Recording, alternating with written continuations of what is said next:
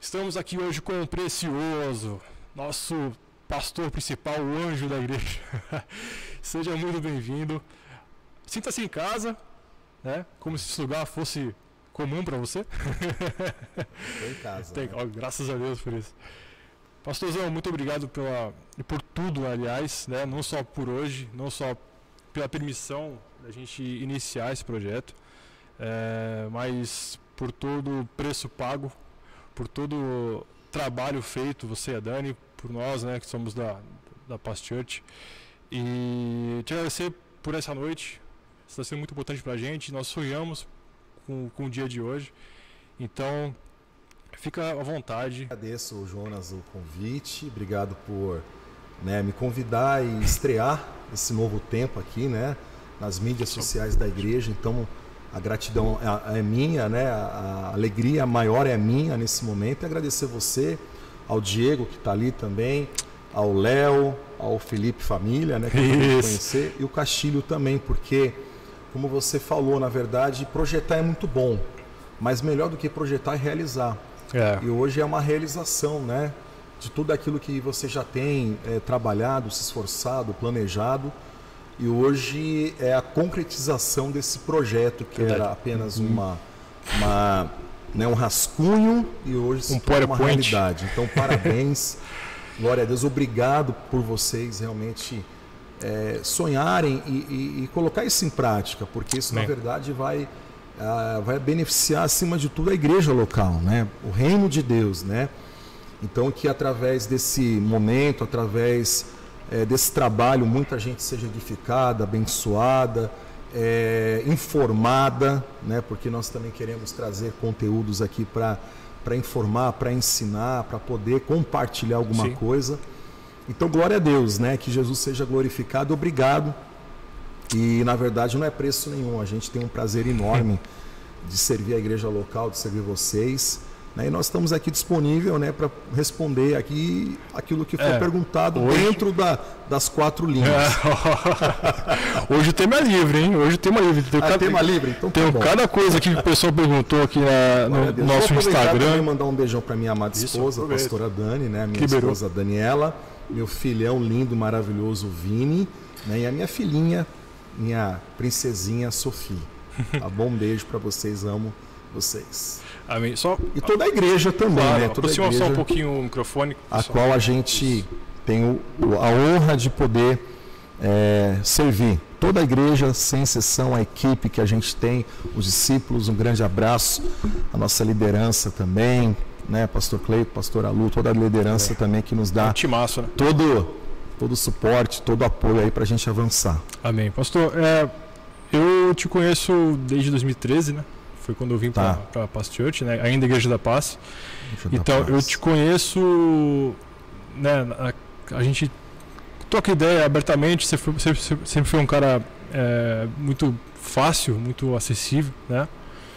Mas hoje a gente quer entrar em assuntos assim que acho que a grande maioria não conhece e que de repente pode estar passando por situações semelhantes que você passou e de repente o que Deus fez na sua vida, né, pode realmente trazer um, uma- um- um- novo episódio para a vida dessa pessoa que de repente está assistindo a gente aqui, né? A gente tem esse, essa facilidade da internet de manter, né? O YouTube vai Uhum. ficar para sempre até eles derrubarem a gente.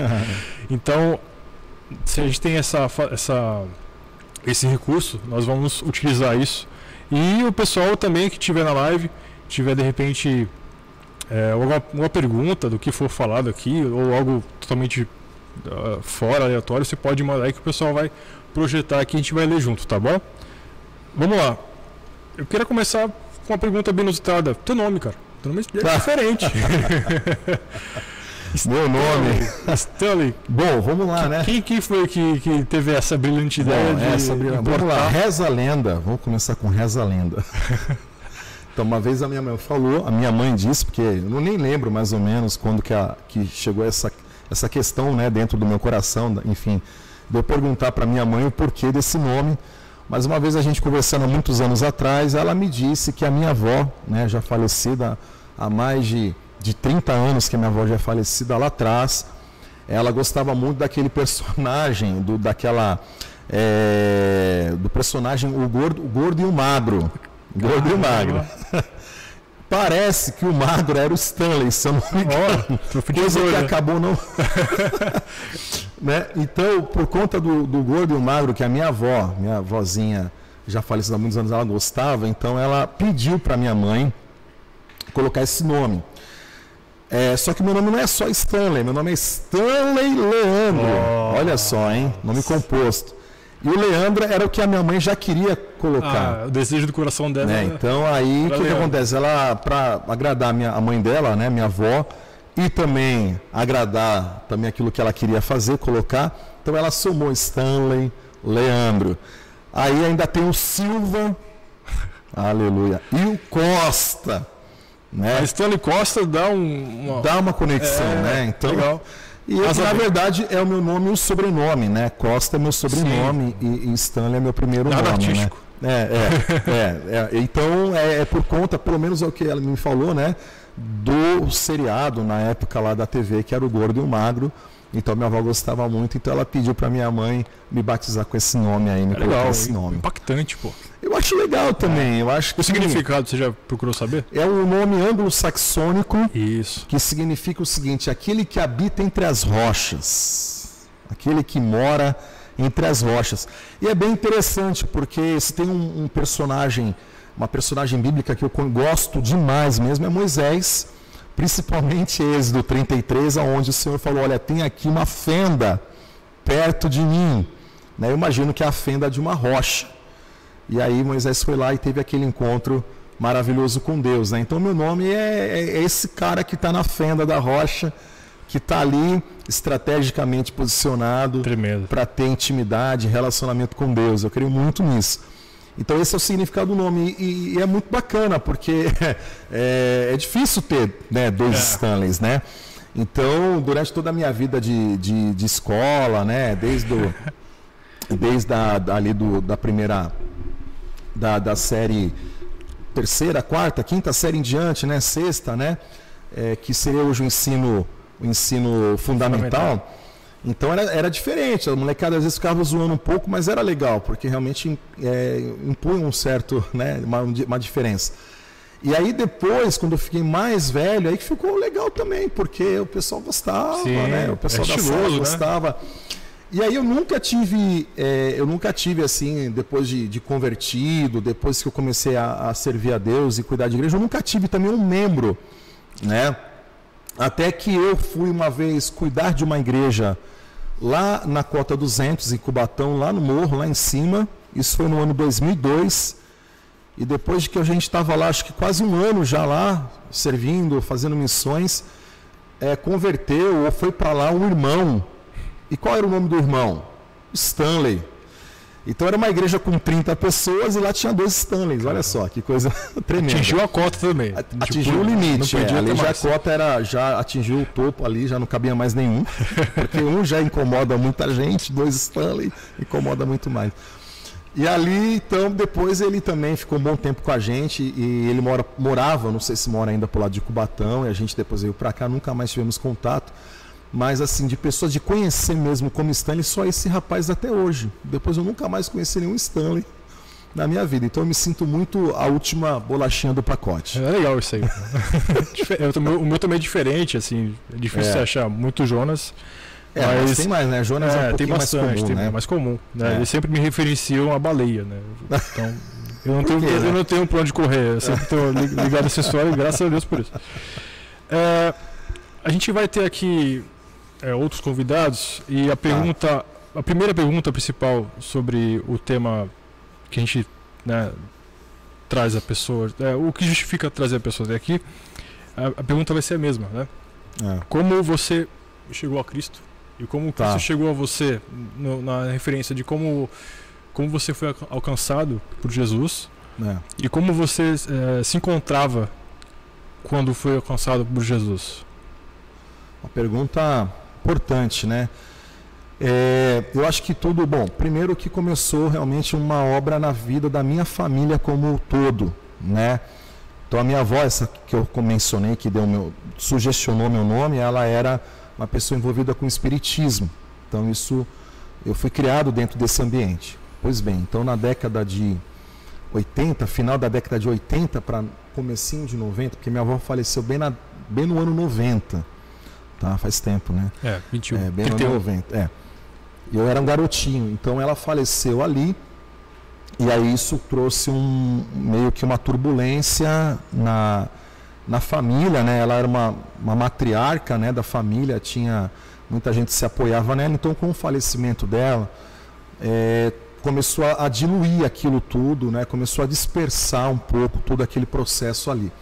Nesse meio tempo, eu tenho um tio também, tinha e tenho, tenho porque já está com o Senhor Jesus, mas ele na época ele já ele já tinha se convertido, foi o primeiro a ser convertido.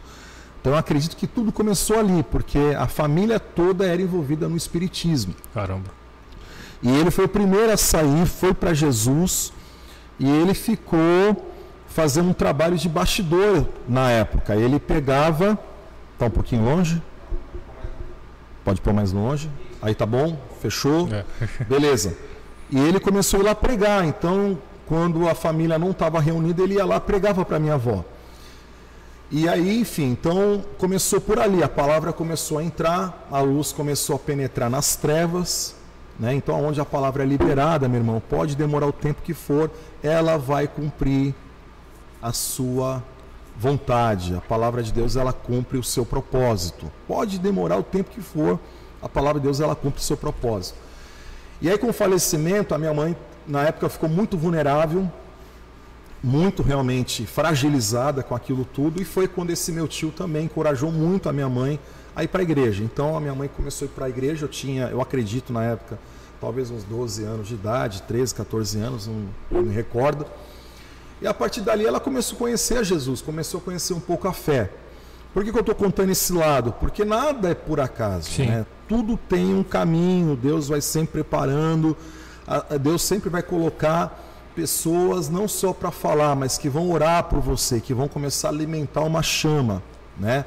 Então a minha mãe foi orando e aí a minha vida também nesse tempo, porque até meus 12, 13 anos eu era um cara, um garoto extremamente normal, mas depois que tudo isso é, foi a, a, a chão, essa estrutura do espiritismo, tudo aquilo, porque isso envolve muita coisa. Sim. É, a minha cabeça também virou, a minha cabeça também ela né, acredito que é pela influência maligna também, é, um garoto de 13 anos, eu começo também a, a, a, me envolver com aquilo que não era legal. Então, é muito cedo tive contato com cigarro, muito cedo tive contato com, com pornografia, contato com imoralidade, contato com mentira, contato. Não tinha, não tinha referência. Né?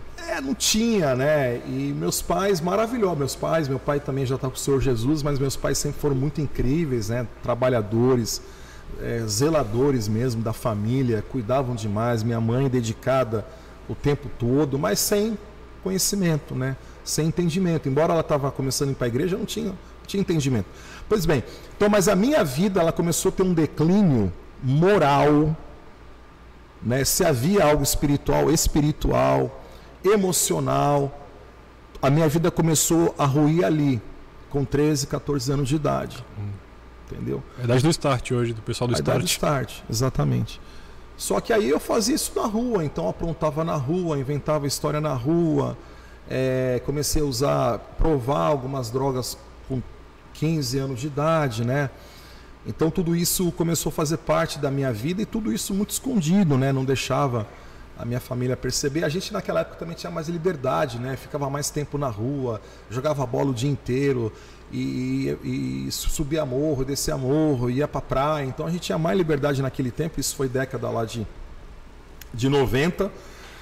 Então a minha vida começa um declínio ali muito forte, muito forte. Então mentira, muita mentira, né? Para tentar me safar, mentia, mentia, mentia e aquilo que era uma coisa que começou foi permeando a minha vida, o meu caráter, foi mexendo comigo mesmo. Creio que havia muita malignidade. Toda a referência que eu tinha era, era, era de espíritos malignos, né? Que se denominava lá, é, como é que fala lá, que eu nem lembro mais os nomes lá, mas os, é. os, os jargões do espiritismo, Sim. né?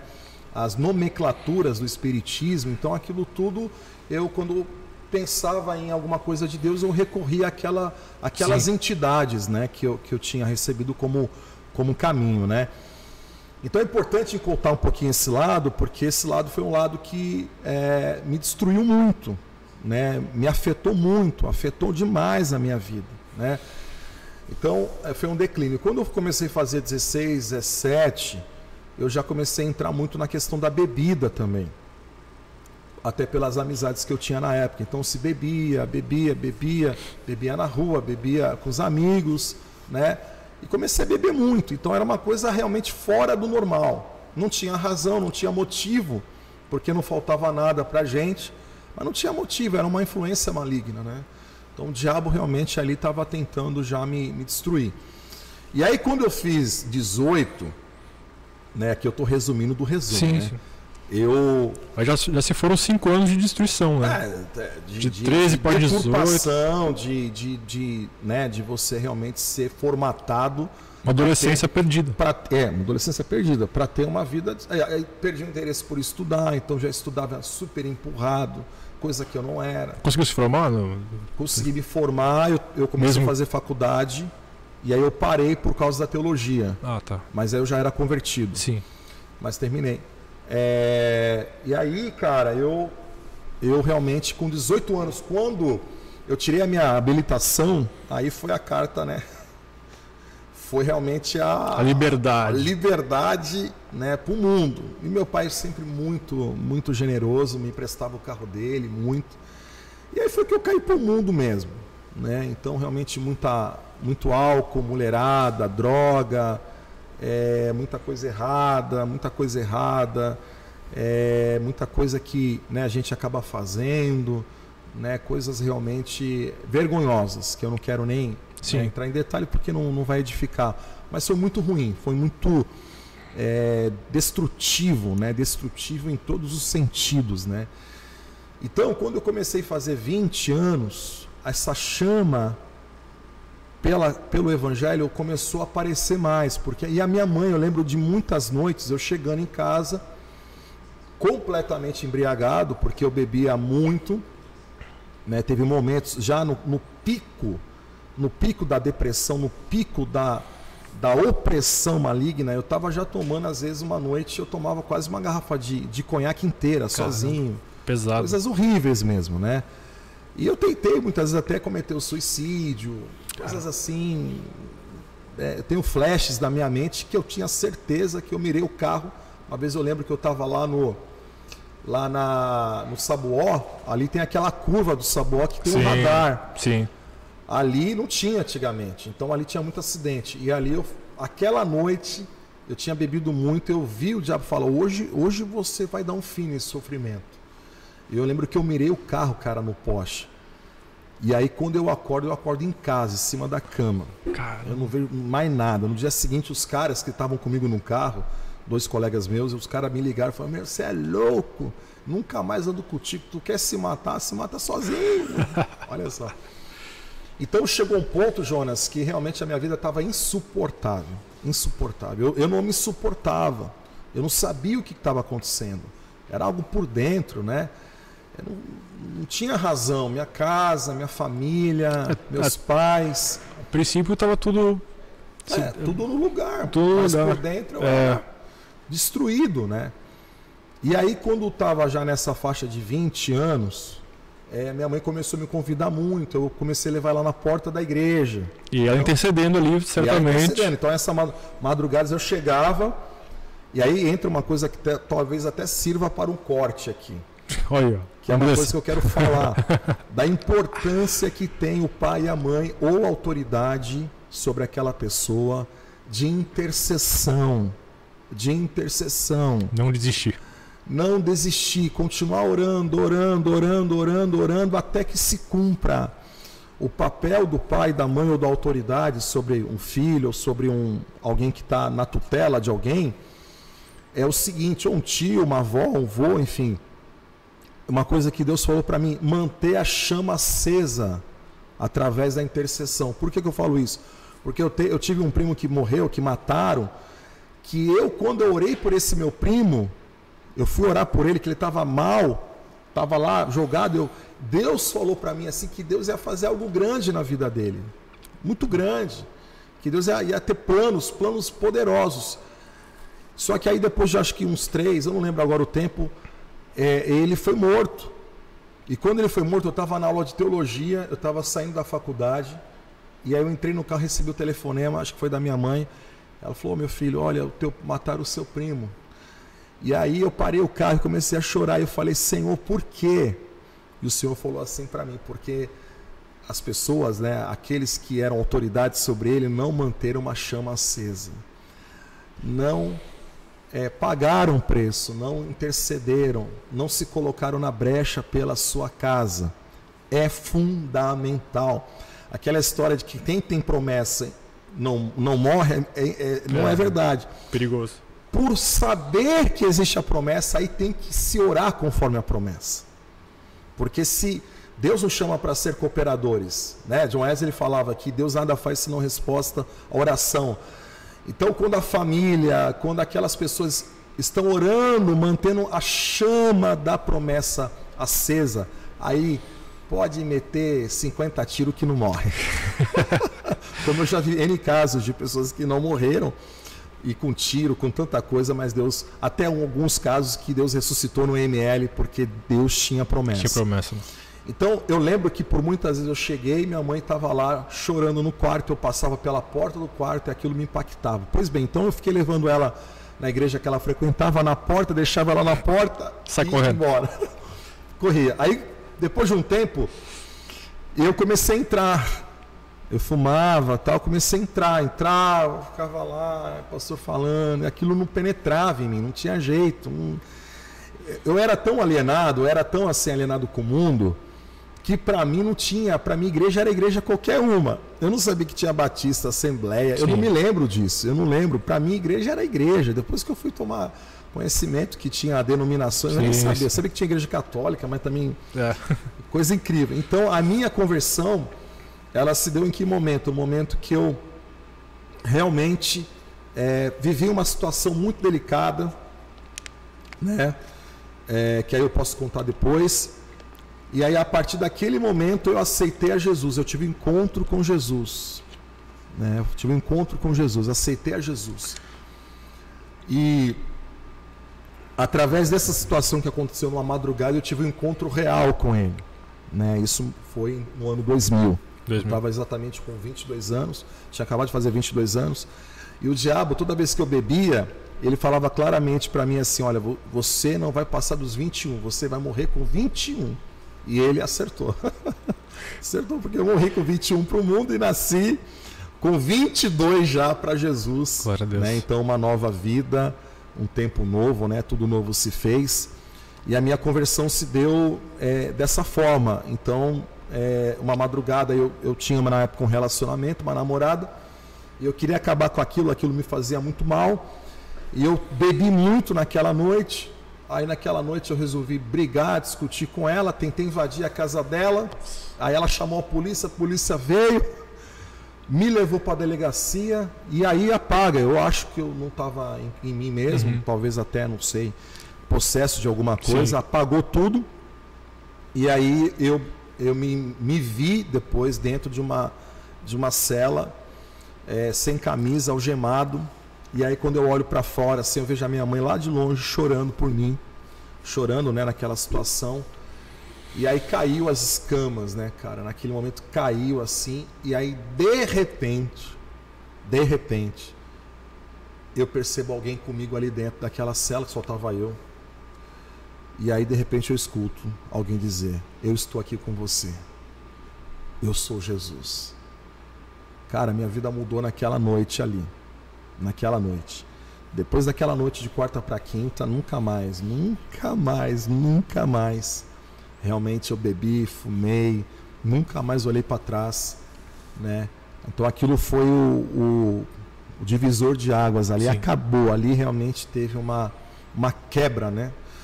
Dali para frente, eu tive N, N, N experiências com Deus, muitas mesmo. Uma que marcou muito a minha vida, eu posso contar também. E, e foi um pouco disso aí. Então, teve esse abismo, teve esse, teve esse, é, digamos, esse fundo de poço. E aí realmente foi quando eu conheci Jesus, infelizmente, dentro de uma, de uma cela. Necessário é. passar pelo processo ah. e também provando né, a fé da sua mãe, né? É. A questão de estar tá ali persistente em é. oração. E nos primeiros dias, assim, os primeiros passos, é, imagino que, que de repente lutando contra o passado recente, o corpo às vezes ah. é, querendo. Posso pegar? Pô, à vontade, é teu, pô. Tô liberado aqui. Claro, é tudo seu, ó, jujubinha. Não, jujuba não. Não, puxa jujubinha. Vai ficar preso no dente, né? Fica difícil pra falar. Ah, diga aí.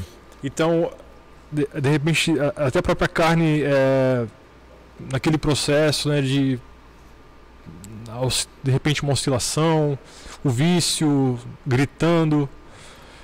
Como é que foi essa parte assim de, de, é, de desvincular assim é. a parte física, fisiológica da, da, da, antiga vida? Sim, aquela história, né? Você saiu do mundo, mas o mundo Exatamente. ainda não sai da noite pro dia de você, né? Então eu tomei essa decisão na madrugada, aceitei Jesus. O dia seguinte eu tive uma experiência com o cigarro e eu aprendi o poder do não. Né? A Bíblia fala: submetei-vos a Deus e resistir o diabo, e ele fugirá de vós. O fato é que submeter a Deus, submeter a palavra, e se a palavra diz para você dizer não, você tem que dizer não. E há um poder no não. E o diabo vai fugir de você. Então, nessa, nesse, nessa madrugada para o dia seguinte, eu já fui trabalhar. E lá no trabalho, não fumei de manhã, porque eu estava decidido realmente por Jesus mas na hora do almoço me ofereceram cigarro. E aí eu já até contei isso em alguns momentos que o cara nunca me ofereceu cigarro. Naquele dia ele me ofereceu. Zé Stanley, já não quer fumar? E aí foi a Matrix. A Matrix. o mundo parou. Até hoje eu lembro, a minha mente parou, tudo parou e, e, e eu agora? fiquei assim, aceito, não aceito, aceito, não aceito, que vontade de fumar tal. Mas aí lá dentro já o Espírito Santo falou assim para mim, não faça isso. E, e, é uma palavra dura, senão você vai me perder. Eu falei, o que? Eu, da Matrix. Eu falei, o que? Eu mal, eu mal te conheci, eu mal, mal, né? Te adquiri, mal te recebi, já vou te perder. Aí eu respondi não. Ali foi a minha libertação do cigarro. A minha libertação do cigarro ali. Né? Claro que vieram tentações, mas de forma muito menos é, é. fortes, né? mais reduzidas, né? Postura, né? Uma postura determinada ali. É. Obediência, obediência. A obediência tem um valor é, sensacional para Deus, porque a fé é obediência, obediência é fé e ponto final. Agora, é, você falou aí do, desses primeiros passos, né? Rapidamente aqui. É, eu tive uma experiência com Deus, e aqui eu posso falar para quem é viciado, para quem usa, já usou droga, ou até hoje que usa, tem dificuldade. Sim. Porque eu, eu, eu, assim, é, a experiência bíblica, a experiência real que eu vou contar, essa é, sem dúvida nenhuma, acima de tudo, bíblica. Né? Por quê? Porque é, só existe um caminho. Né? Eu respeito, eu entendo realmente. Tem pessoas que precisam ser internadas, precisam se, ser retiradas do Sim. meio do convívio. E eu precisei, na verdade, sair do meio, mas eu não fui para clínica, não fui para lugar nenhum, eu fiquei em casa. Deus me tirou do emprego que eu estava. Então, é, já com dois ou três meses no máximo que eu estava indo para a igreja, depois desse encontro, eu ainda estava muito mexido por dentro, né? Então, é, a carne, as inclinações, as vontades que ainda eram muito, muito viva, dentro Sim. de mim, né? Bom, aí numa noite, numa sexta-feira aqui de forma rápida, eu estava angustiado, que eu acho que é o que muita gente passa, muito jovem passa, ficar angustiado, angustiado, né? Às vezes está sem um emprego, está sem uma uma oportunidade, não tem um carro, não tem um dinheiro, não tem. Aí o cara está em casa, angustiado. E naquele momento ali eu saí do quarto que eu estava, eu tinha já um quarto só para mim naquele tempo. E aí fui para a sala. Quando eu fui para a sala, o telefone tocou. Era um, um, colega meu, um amigo meu. Nós crescemos uhum. juntos. Tenho um, um, carinho muito grande por ele. E aí ele me chamou e falou assim: Ô Stanley, cara, vamos sair hoje, sexta-feira. Sextou. Meu irmão, sextou é. sexta-feira, meu irmão, meu irmão, você conta a semana pela sexta-feira, né? Ele, cara, vamos sair. Eu falei, meu, cara, não dá. Não vou sair. Mas por quê? Ah, porque eu é, não quero, tal, tô sem dinheiro. Ele tava sem dinheiro mesmo. Ele sem dinheiro. Cara, não é problema. Agora, né? Essa noite eu pago tudo. Nossa. Que a molecada antigamente, né? Vamos sair, vamos, ó, cada um paga o seu. Meu pai, eu passo aí, a gente sai, vamos tomar uma breja tal. Falei, cara, eu não tô afim tal. Ele falou, mas por quê? Ah, cara, eu não tô afim. Ele falou assim: ah, não.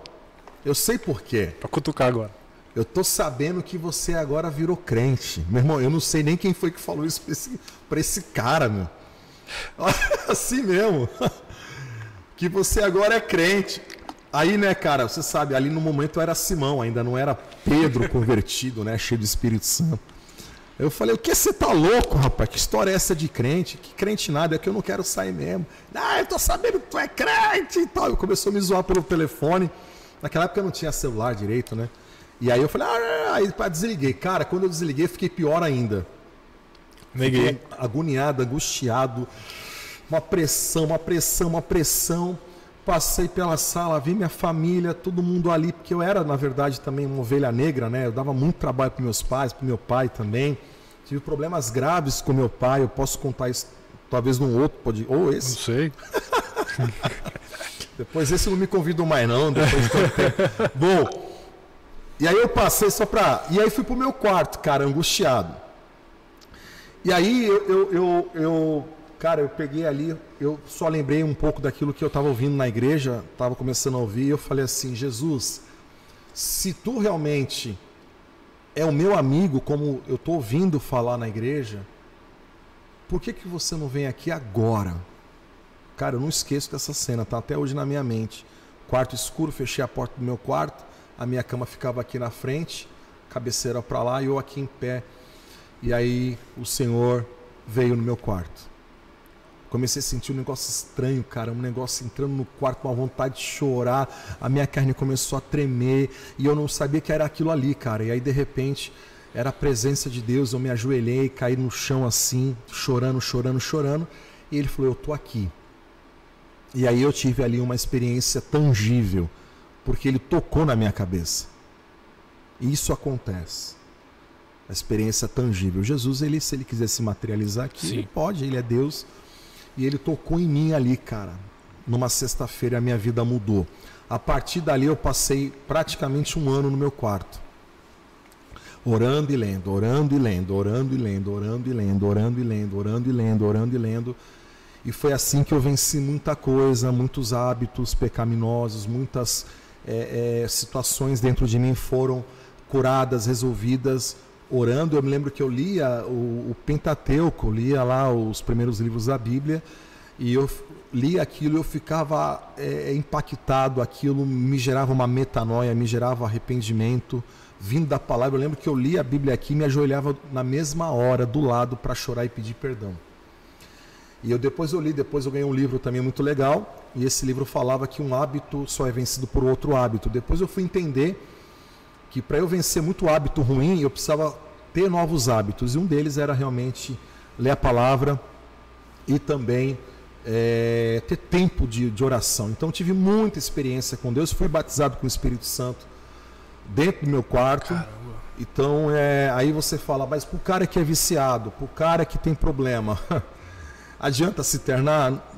Não sei, porque você só vence um hábito terrível, algo que está encrostado na tua alma, quando você subjuga isso com a verdade, com a palavra, com a intimidade, com o relacionamento. Então, o que eu posso afirmar, cara, é que não é o lugar, ainda que o lugar possa ajudar, Sim. mas é, é o quanto você mergulha nisso, o Imersão. quanto você rasga, o quanto você permite que a palavra venha te lavar. Porque, meu irmão, eu bebia, eu, eu fumava, eu era um cara é, largado nesse sentido, não tinha freio, não tinha freio. E eu nunca mais olhei para trás. Nunca, nem sequer pensei nisso. Eu fui é, é, arrebatado, conquistado, constrangido no meu quarto. E dali eu fui pregar o evangelho para muita gente. Então a minha vida começou assim na, com o Senhor. Né? Não tinha discipulado na época, quem era meu grande discipulador e é, né, até hoje, sem dúvida, é o Espírito Santo. Sim. Claro, hoje eu tenho um discipulador, meu pastor querido, mas acima de tudo é o Espírito Santo. Não adianta.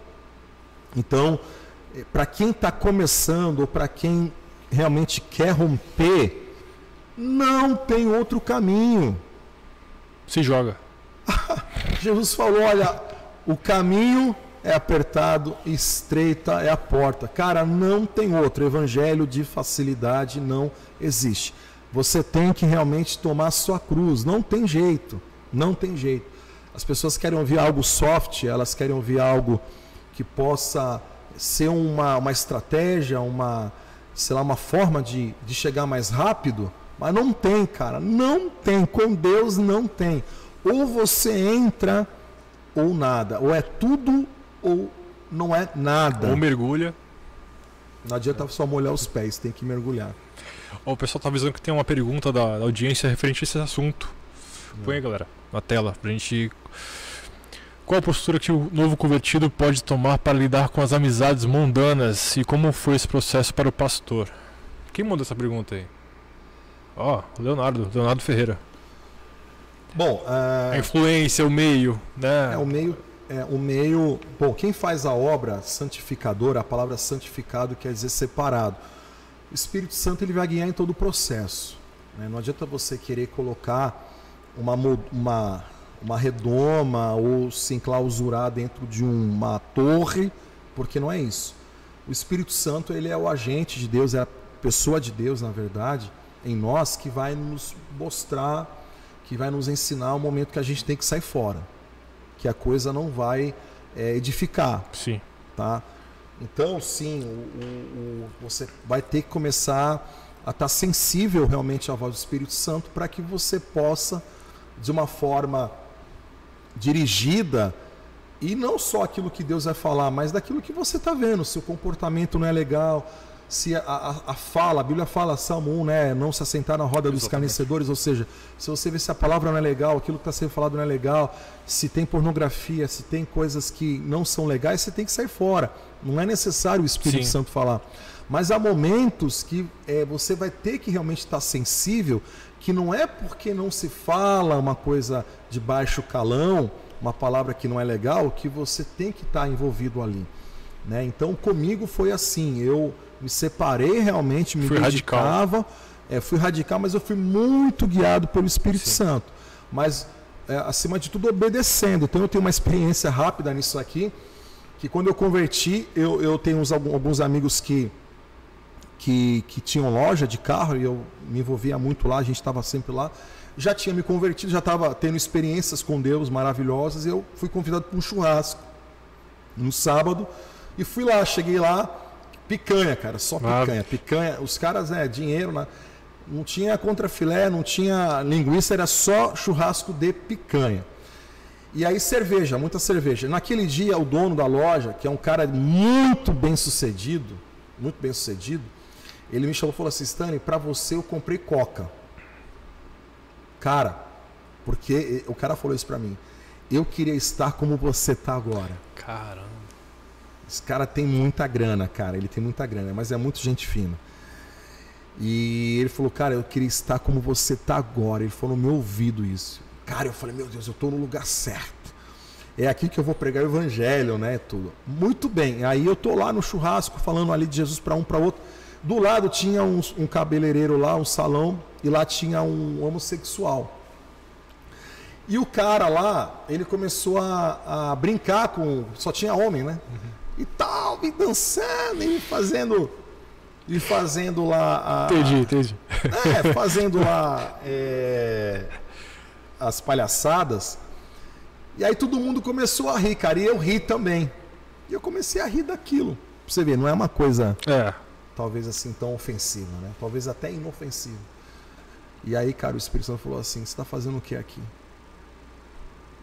Assim mesmo. Sai daqui agora. Mas, cara, eu acho que eu não dei tchau nem para ninguém. Eu só falei: Ô, oh, Fulano, tô indo. E saí, cara. E saí. E é interessante, toda vez que você obedece, aqui é um, um conselho, né? Jesus fala assim, João 14, 21, aquele que me ama é aquele que obedece os meus mandamentos, que faz a minha vontade. E ele fala assim: Eu o amarei, eu e o meu Pai o amarei e me manifestarei a ele. Então, naquele momento, quando eu cheguei em casa, a minha intimidade com Deus aumentou, porque toda vez que eu dizia sim para Ele e não para o mundo, a minha intimidade aumentava. Intimidade não é só orar muito, intimidade é obedecer muito. Obedecer muito. Então, toda vez que eu dizia sim para o Senhor, Ele vinha e se manifestava, se revelava mais a mim ainda. Então, é um pouco disso daí. Então, há coisas que estão claras, você tem que sair fora. Tem coisas que não são tão claras, deixa que o Espírito Santo vai te guiar. É buscar o, né, esse discernimento. Né? Você vai estar tá criando o seu relacionamento e ele vai te trazendo um discernimento. Exatamente. Perante as situações. Aí você comentou lá no comecinho é, sobre cota 200. Foi logo depois desse, desse Foi. dessa dessa imersão no seu quarto, Foi. o batismo, o Espírito Santo. Foi. E aí começam as missões.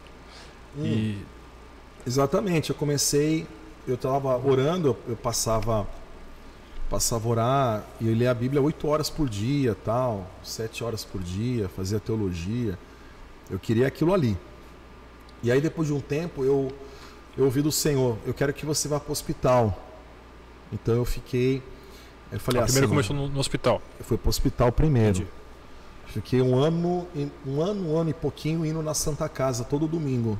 A Dani, eu conheci a Dani nesse meio do caminho, né? Conheci a Dani e nós íamos juntos. Né? A gente era namorado, namorados e a gente ia junto toda, todo domingo, duas horas da tarde. A gente estava lá no hospital da Santa Casa, no segundo G. Caramba. Foi ali que Deus mandou eu entrar. Eu entrei ali, nem, nunca nem tinha entrado na Santa Casa. E ali a gente ficou, eu fiquei ali um, todo domingo um ano, um ano e um ano e dois meses mais ou menos pregando ali. Ali eu tive N, N, N experiências de milagre, cura, mudo falar, caroço sumir, é, coisas assim incríveis, né? Lá tinha uma experiência muito forte de uma mulher que ela era paraplégica completamente, ela me ensinou muito sobre evangelho.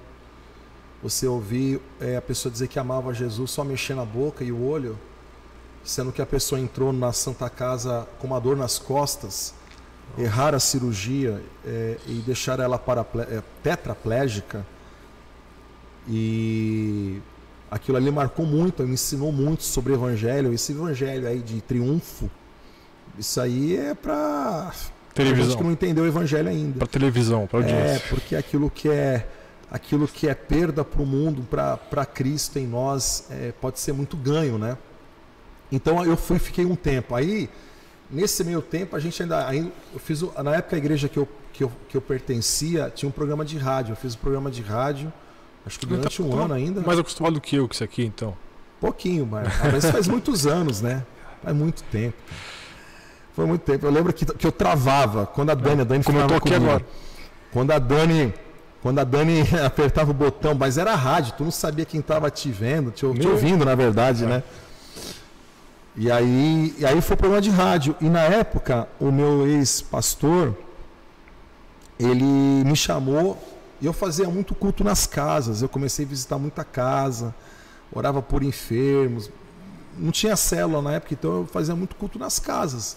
Muito. Visitava Cubatão, Guarujá, é, Santo, São Vicente. Aonde me chamava, eu ia lá mal sabia o que eu estava falando às vezes, mas eu ia lá e Deus operava, curava, libertava. E aí foi que eu acho que isso chegou ao ouvido lá do meu ex-pastor e ele falou, me chamou um dia e falou: "Olha, eu estou abrindo uma igreja lá na cota 200 e eu queria que você fosse para lá". Aí eu falei: "Eu?" Né? Eu estava namorando ainda, a gente estava tava, tava, estávamos noivos já. Falei: "Eu?" É longe, né, cara? Longe pra caramba. A Dani morava em Santos, eu morava já em São Vicente. E a igreja lá na cota. E aí eu falei para ele, pastor, eu vou orar, porque eu não... desempregado, não tinha carro, não tinha nada. Bom, falei que ia orar na mesma semana. Deus me deu um carro. Meu pai tinha um carro, e aí Deus abençoou ele de um jeito, naqueles dias, que ele comprou um outro muito melhor e falou assim: esse aqui é seu. Caramba. E na mesma semana a porta de emprego abriu. Aí eu não pude mais responder nada pro, pro, pro pastor lá, não sei. Falar o quê? Eles vêm aqui. E aí eu fui, cara, eu fui pra cota. Eu não gosto de ficar revelando muito, muito detalhe porque porque vai falar que eu sou um pouco velho, né? Ah. Mas naquela época, naquela época não tinha a segunda pista da imigrante. Ah, recente. No ano 2000, eu acho que depois de uns três anos que construíram essa pista. Então, é, é, eu estou falando disso porque às vezes a pista da Anchieta ela estava ao contrário. Ao contrário, tem que subir imigrantes e Aí tem descer que subir um pedacinho aqui da Imigrantes e pegar estrada de serviço. a estrada de serviço. Tu conhece a estrada de serviço? Mais ou menos. Meu irmão, aquilo ali é o, a estrada do. Como que eu posso falar? O Play Center é fichinha. Aqui é a estrada do horror, cara. A estrada do horror. É galho, é cipó, é bicho, é uma escuridão, Estreito. um breu, é estreito, apagado, ninguém. Se o carro quebrou ali, meu amigo, você tá no mato. Literalmente. E eu ia ali, cara, toda terça, toda quinta, domingo. Praticamente quando a estrada estava ao contrário, a gente estava lá. E eu fui para lá, a igreja começou sem ninguém. Só montaram lá, botaram cadeira, colocaram uma, uma plataforma e eu fui para lá começar a igreja do zero. É, se eu não me engano, meados de junho, julho de 2002. Ali eu tinha dois anos e meio de evangelho, né? Já estava mais de um ano no hospital, já estava, né, servindo a Deus, então eu já estava mais ou menos já meio que Hum. envolvido com missões, né? E foi quando eu fui para lá. E lá nós começamos e ficamos lá até janeiro de 2004. E para glória de Deus, uma igreja lá ficou. Glória a Deus. O rapaz que pastoreou lá há muito tempo, nós ganhamos para Jesus, ele na frente da casa dele. E ele tinha problema no coração.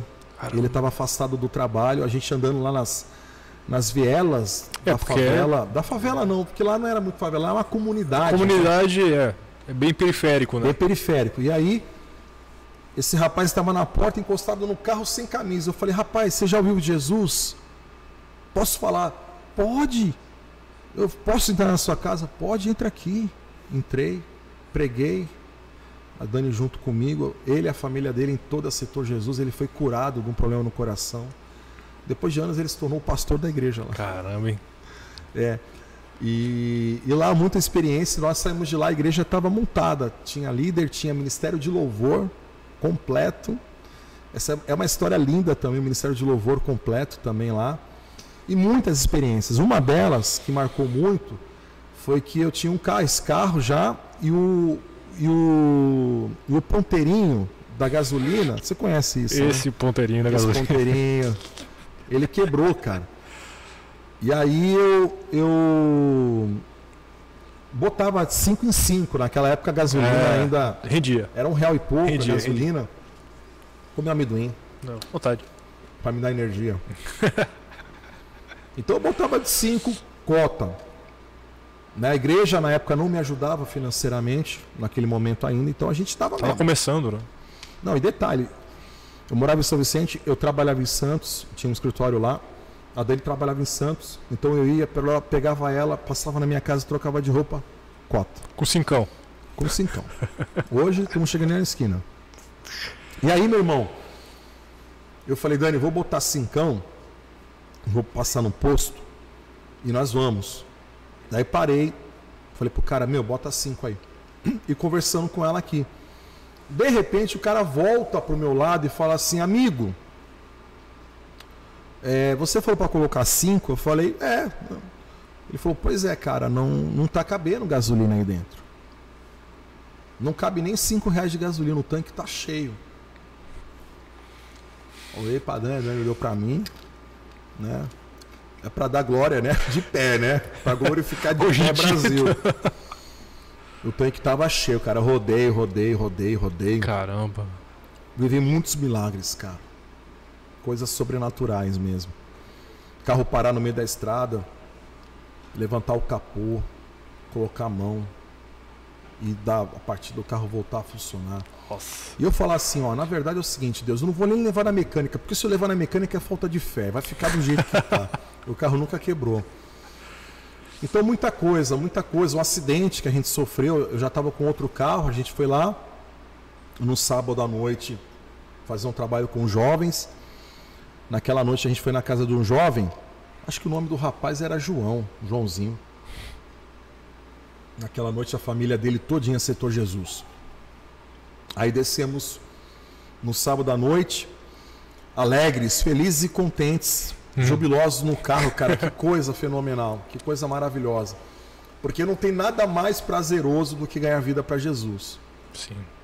Bíblia fala que ganhar alma, sábio é. E aí eu estava descendo, ali na altura da 95, tem um retão. E ali tem um índice grande de problema de óleo, de caminhão, de ônibus que, que vaza e tem muito Sim. acidente. Cara, eu tava, eu acho que eu devia até uns 60 por hora. Eu fui virar, o volante fez assim, ó. Sabão. Sabão. Puxa, aí pisei no freio, aí o carro.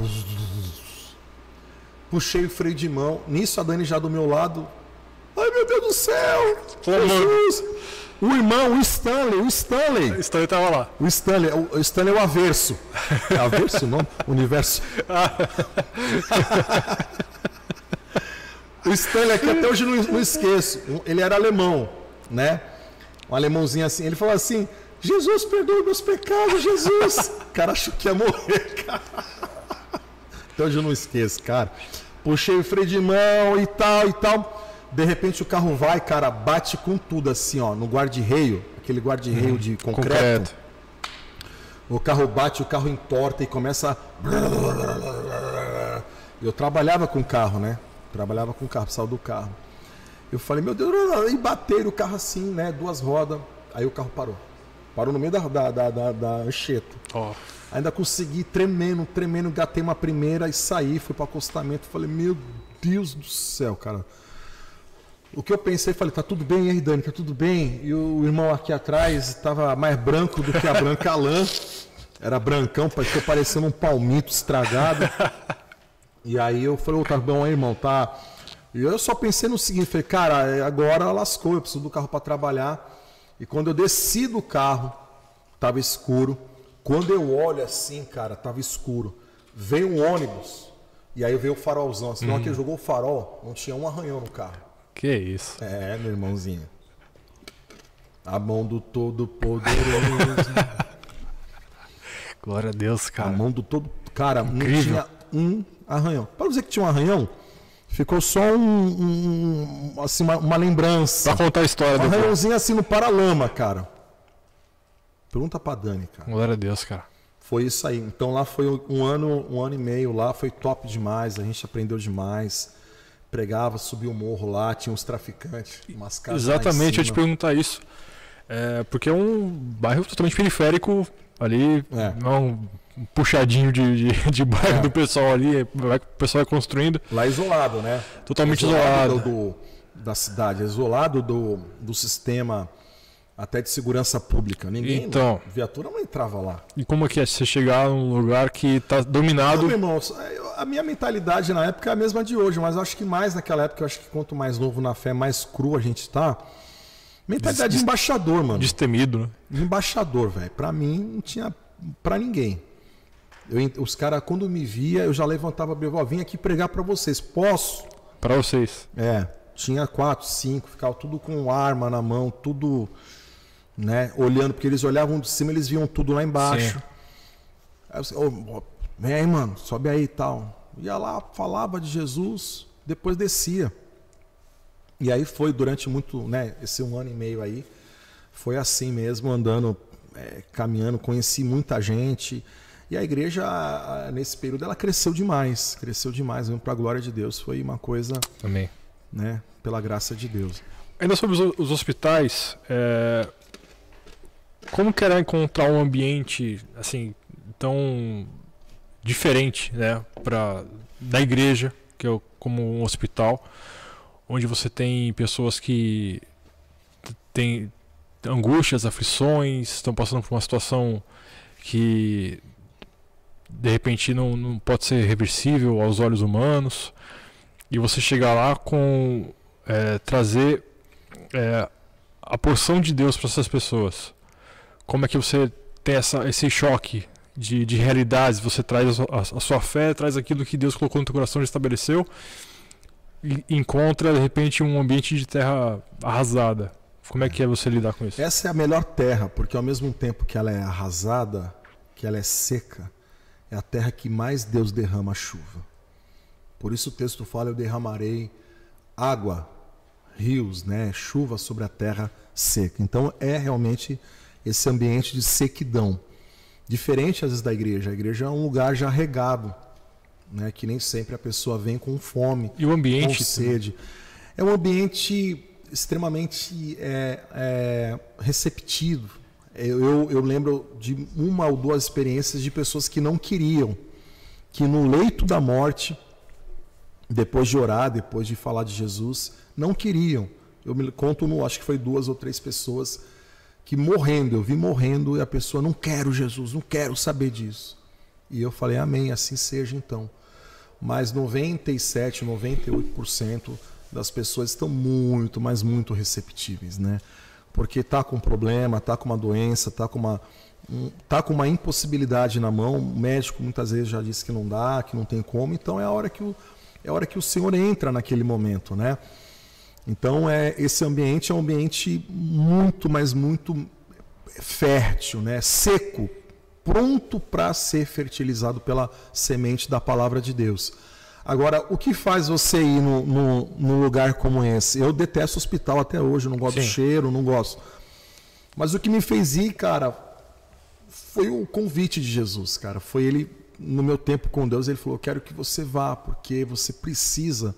É, eu quero, tenho muita gente ali, eu quero fazer o que eu fiz na sua vida, eu quero fazer na vida de muitos ali. Então eu fui mesmo, entendeu? Eu fui mesmo. Então, muito muito constrangido, mas pela bondade, porque realmente eu me sentia é, um, um, indigno, né? Um, alguém que não merecia nada daquilo que eu estava vivendo naquele momento. Então, eu realmente eu quis ir é, por esse clamor do coração de Deus e fui, cara. E assim, eu falo que ali eu vivi os maiores milagres que eu já vi até hoje. É, Acontece muito dentro de um prédio? Acontece, mas os maiores dos maiores dos maiores sempre acontecem quando você vai. É o ID. Né? Os sinais vão seguir aqueles que creem. Os que creem aqueles que creem, é aqueles que cumprem o ID. Ah, por que, que não acontece? Porque a gente não vai. No momento que a gente for, vai acontecer. Disso eu tenho certeza absoluta. Então, é porque eu, eu quis fazer um paralelo, porque as pessoas. É nesse lugar não atraem a presença de Deus. Né? E aqui, por exemplo, salão, a gente é, já, já é um ambiente já voltado para adoração, para oração. E nesse, nesse contexto de, de você transformar o ambiente, é, qual a importância, de repente, é, do pai de família de buscar clamar ao Senhor na, na, na sua residência, né? trazer é, a porção do Senhor para o seu lar, para o seu, pro seu seio familiar ali, para os seus filhos? Sim, tem uma Como importância gente... enorme. Eu, a gente teve, tá, teve experiências no ano passado e, tem, e temos até hoje né, tido muitas experiências na questão do culto familiar, doméstico. Isso. Mas só fazendo uma, uma, uma ressalva, um adendo aqui. Cara, é, eu costumo até uma frase um pouco forte, mas Deus não é evangélico é, a Bíblia fala que Deus ele habita no alto e no sublime trono, e ele habita com aquele que tem o coração quebrantado e treme na sua presença.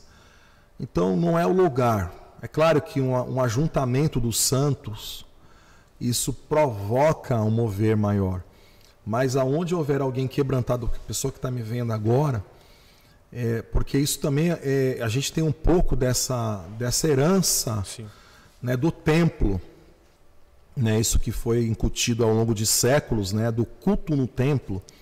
Então, claro que o templo tem o seu valor, mas aonde reunir dois ou três, o Senhor está presente ali. Isso é fato, pode ser aonde for. O que precisa ter é coração quebrantado. Amém. Coração de gente humilde, que se quebranta na presença de Deus. Né? Isso atrai a Deus. Isso atrai, não é música.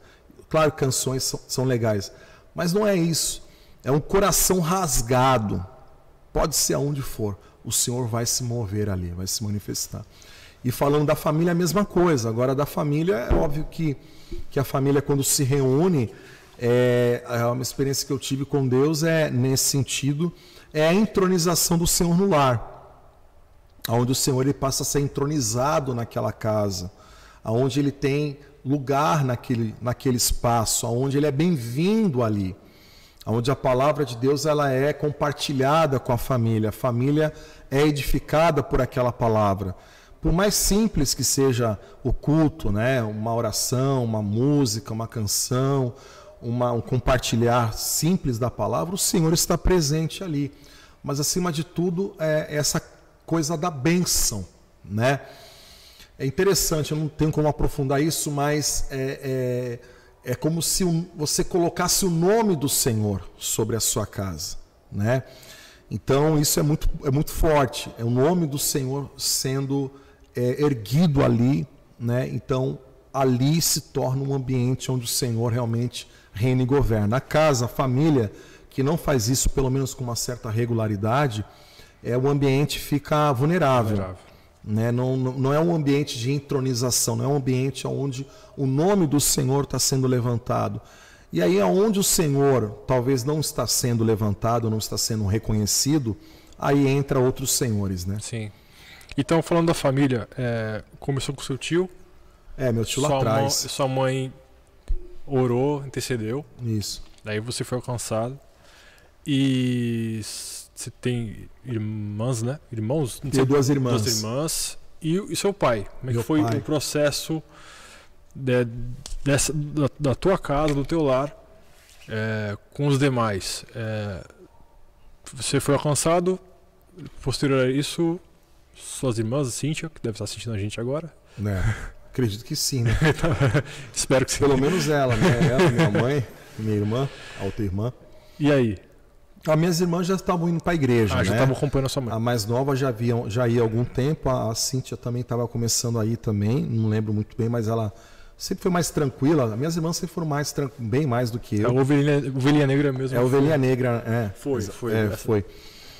Então, assim, é, rapidinho, é, esse, esse, esse momento com meu pai foi muito chave, muito maravilhoso também, porque quando eu era do mundo, eu entrei muito em conflito com meu pai, muito. Então eu desonrei muito a ele, é, briguei.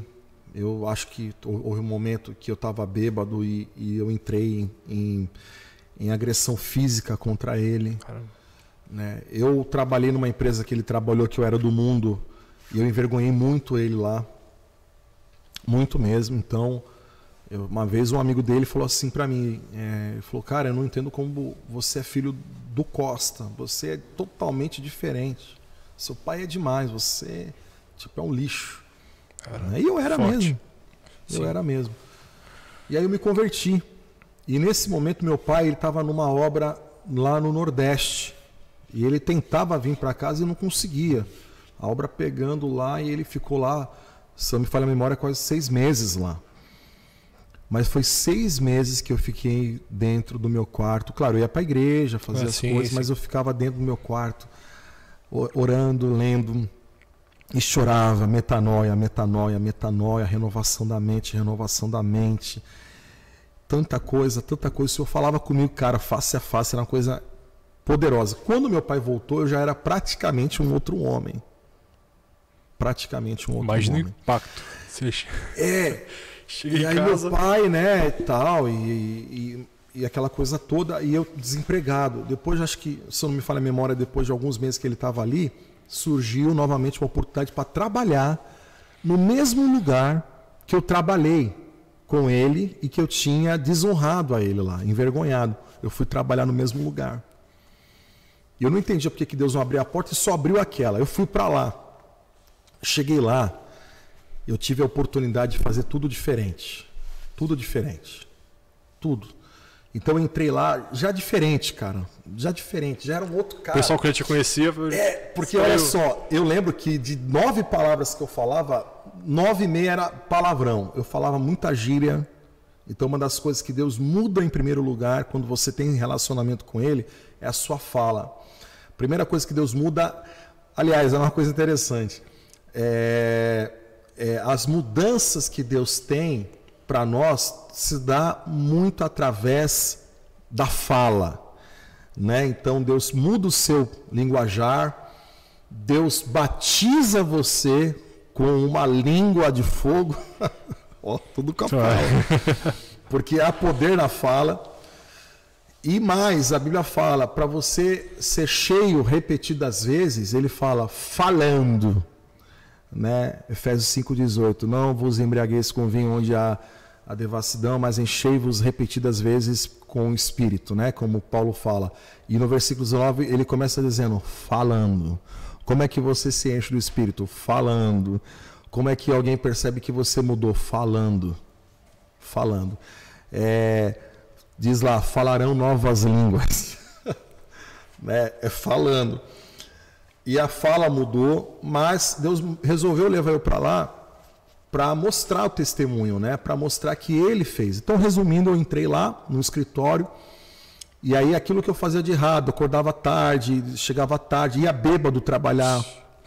Bêbado não, mas eu ia tinha bebido a noite toda, então eu ia mal, mal, mal. Eu queria entrar dentro de um buraco lá e eu já fiz, fazia isso lá. Eu me escondia dentro de um lugar e ficava dormindo, às vezes a noite toda. Os caras atrás de mim, meu Deus do céu. Meu pai era um do, dos chefes, mais ou menos, lá, e os caras seguravam. Passavam um pano. Passavam um paninho. E agora não, cara, lá, pontual, pá, pá, fazendo tudo certinho. Os caras me colocaram uma função lá importante, pá, pá, pá, pá, pá. Aí um engenheiro lá que estava lá, que era até do sul, uma vez ele falou: Olha, me leva lá na, na Santa lá perto da Santa Casa em Santos, Cubatão para lá, era na área da refinaria. E eu fui com ele falando de Jesus e, cara, preguei o evangelho para o engenheiro, o cara, né, praticamente ali aceitou Jesus. E isso foi acontecendo durante dois, três meses. Até que alguém, e não só alguém, mas muita gente, mas muita gente lá dentro começou a falar: Costa, o que, que aconteceu com teu filho? Ele é outra pessoa. Ele é outra pessoa. Costa, o teu filho é maravilhoso. Costa, o teu filho é um exemplo. O que, que você fez? O que, que você fez? Meu pai só sabia dizer assim: não sei, ele ele está indo para a igreja. Ele aceitou a Jesus. Então foi uma restauração aquilo ali. Uma restauração. Né? Uma coisa importante é Deus quer não só restaurar, mas Deus quer através da restauração te dar autoridade. Porque há áreas da sua vida que foram maculadas, foram destruídas.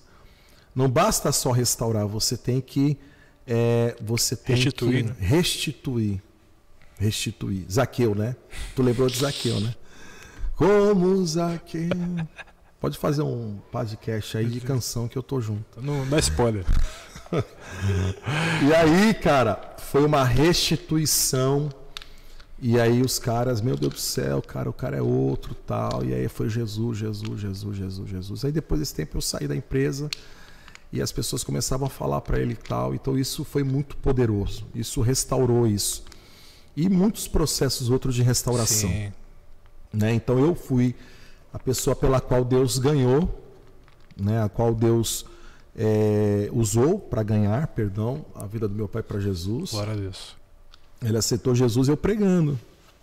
Então, é justamente isso que eu queria, é aí que eu queria chegar, porque muitas pessoas têm essa dificuldade de é, às vezes falar de Jesus para a própria família, as pessoas que te viram crescer. Eu, eu confesso que meus pais, minha mãe naquela aquela coisa meio em cima do muro, mas meu, meu pai já com uma, uma raiz católica, então também estou num processo de, né, de manifestar o amor de Deus, a minha mudança e, e como é que foi é, participar do novo nascimento do seu pai e do batismo dele? Então ele aceitou Jesus lá na cota.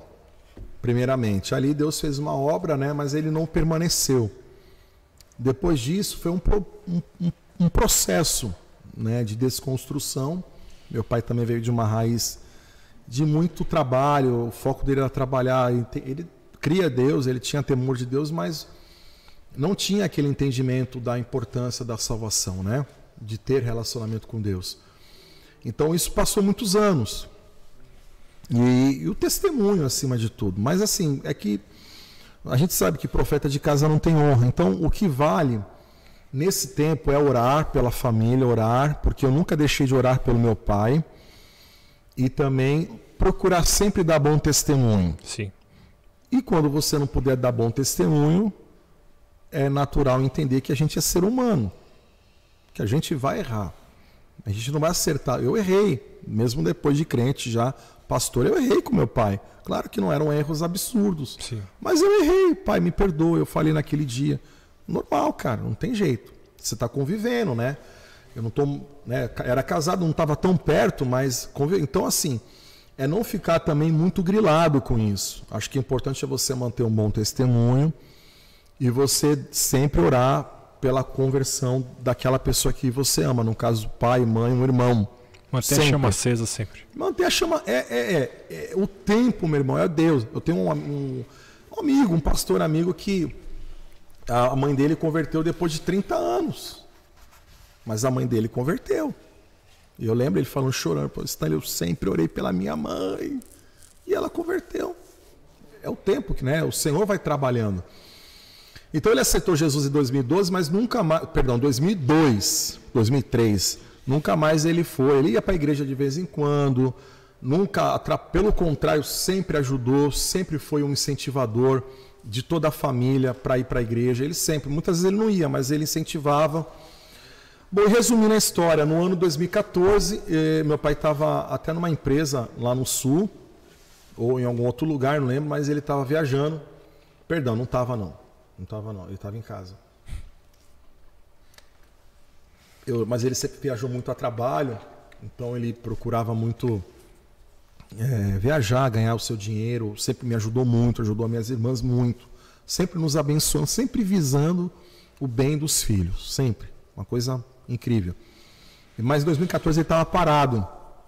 Foi aquela crise na época da, da sim, Dilma, sim. 2014. E aí ele minha mãe falou assim: meu filho, ora pelo teu pai, porque ele está tão angustiado, tão preocupado, tão não sei o quê. Naqueles dias eu peguei para orar por ele, sempre madrugada, 11 horas, meia-noite, às vezes madrugada mesmo, mas meia-noite, uma hora da manhã. E naquela, uma das noites, para encurtar, não sei qual o tempo que você tem aí. Como é o tempo que tem aqui? Olha, deixa, deixa fluir, deixa fluir. Cinco minutos? Beleza. Deixa fluir, deixa fluir. O, o Diego fez assim, assim é cinco minutos. Né?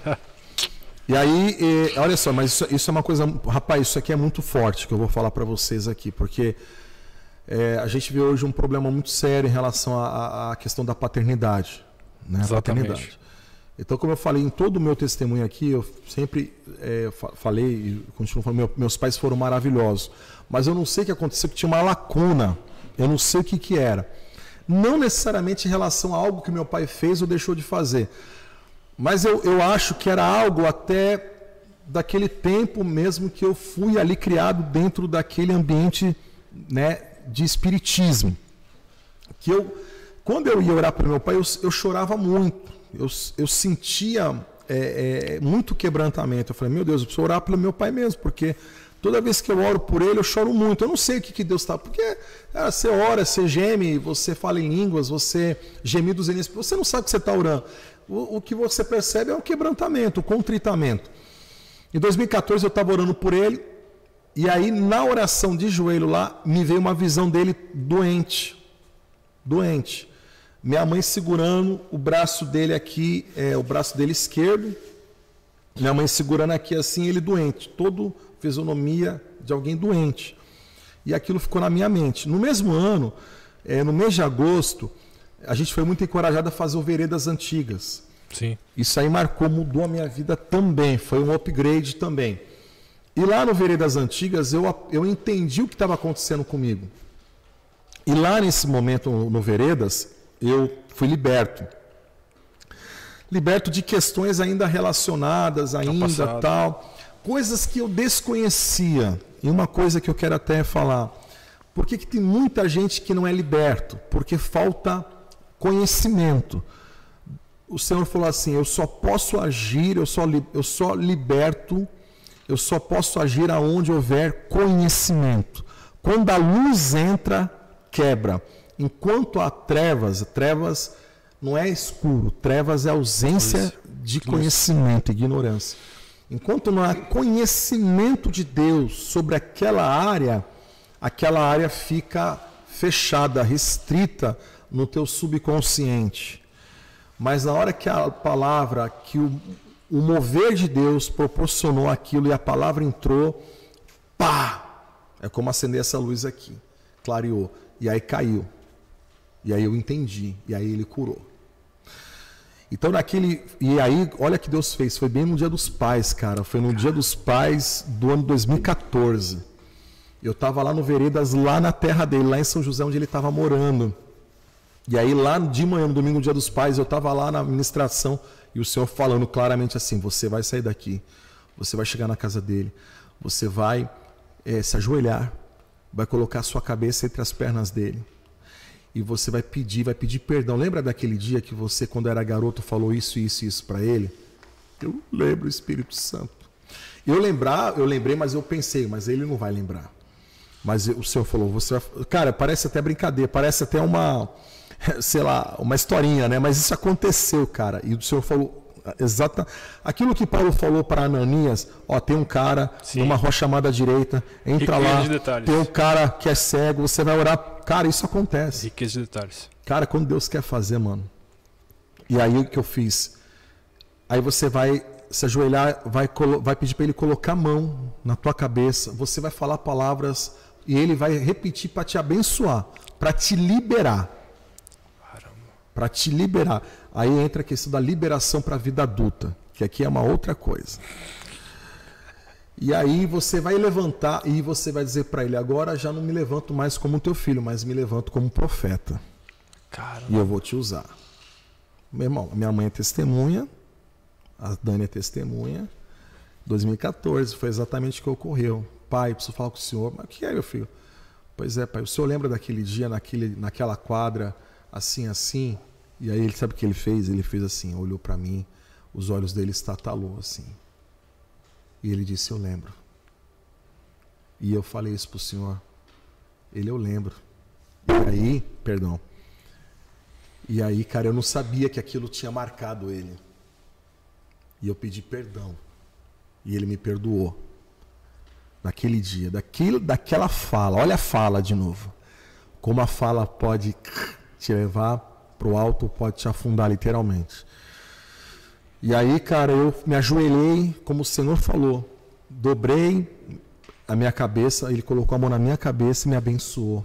Fui falando ali, ele me abençoando, me liberando para o meu destino, para minha prosperidade, para eu avançar, para eu pá, pá, pá, pá. Depois eu me levantei, aí eu já estava todo chapado, né, mano? Já estava. Aí eu levantei e aí eu falei assim, diz o Senhor, tal, tal. E aí eu falei, pai, outra coisa, o Senhor me mostrou que o Senhor, se o Senhor não tomar uma posição, algo nesse sentido, eu vi o Senhor doente. Vi o Senhor doente. E ali nós oramos, tal. Naquele dia eu fui convidado para pregar na Paz Church, São José. Fui lá pregar à noite no domingo. Meu irmão, pensa numa coisa. Cara, eu tava tão chapado aquele dia. A presença de Deus tomou conta da igreja, mano. Era a gente pulando, era a gente chorando, era a gente no chão. Vindo do veredas, já quebrantado. É, mano. Tava, tava com cheiro de carro novo naquele momento. e aí, e aí falou, meu irmão, Deus abençoe, obrigado, hein? E aí, rapaz, ele aceitou, ele, ele aceitou verdadeiramente ali.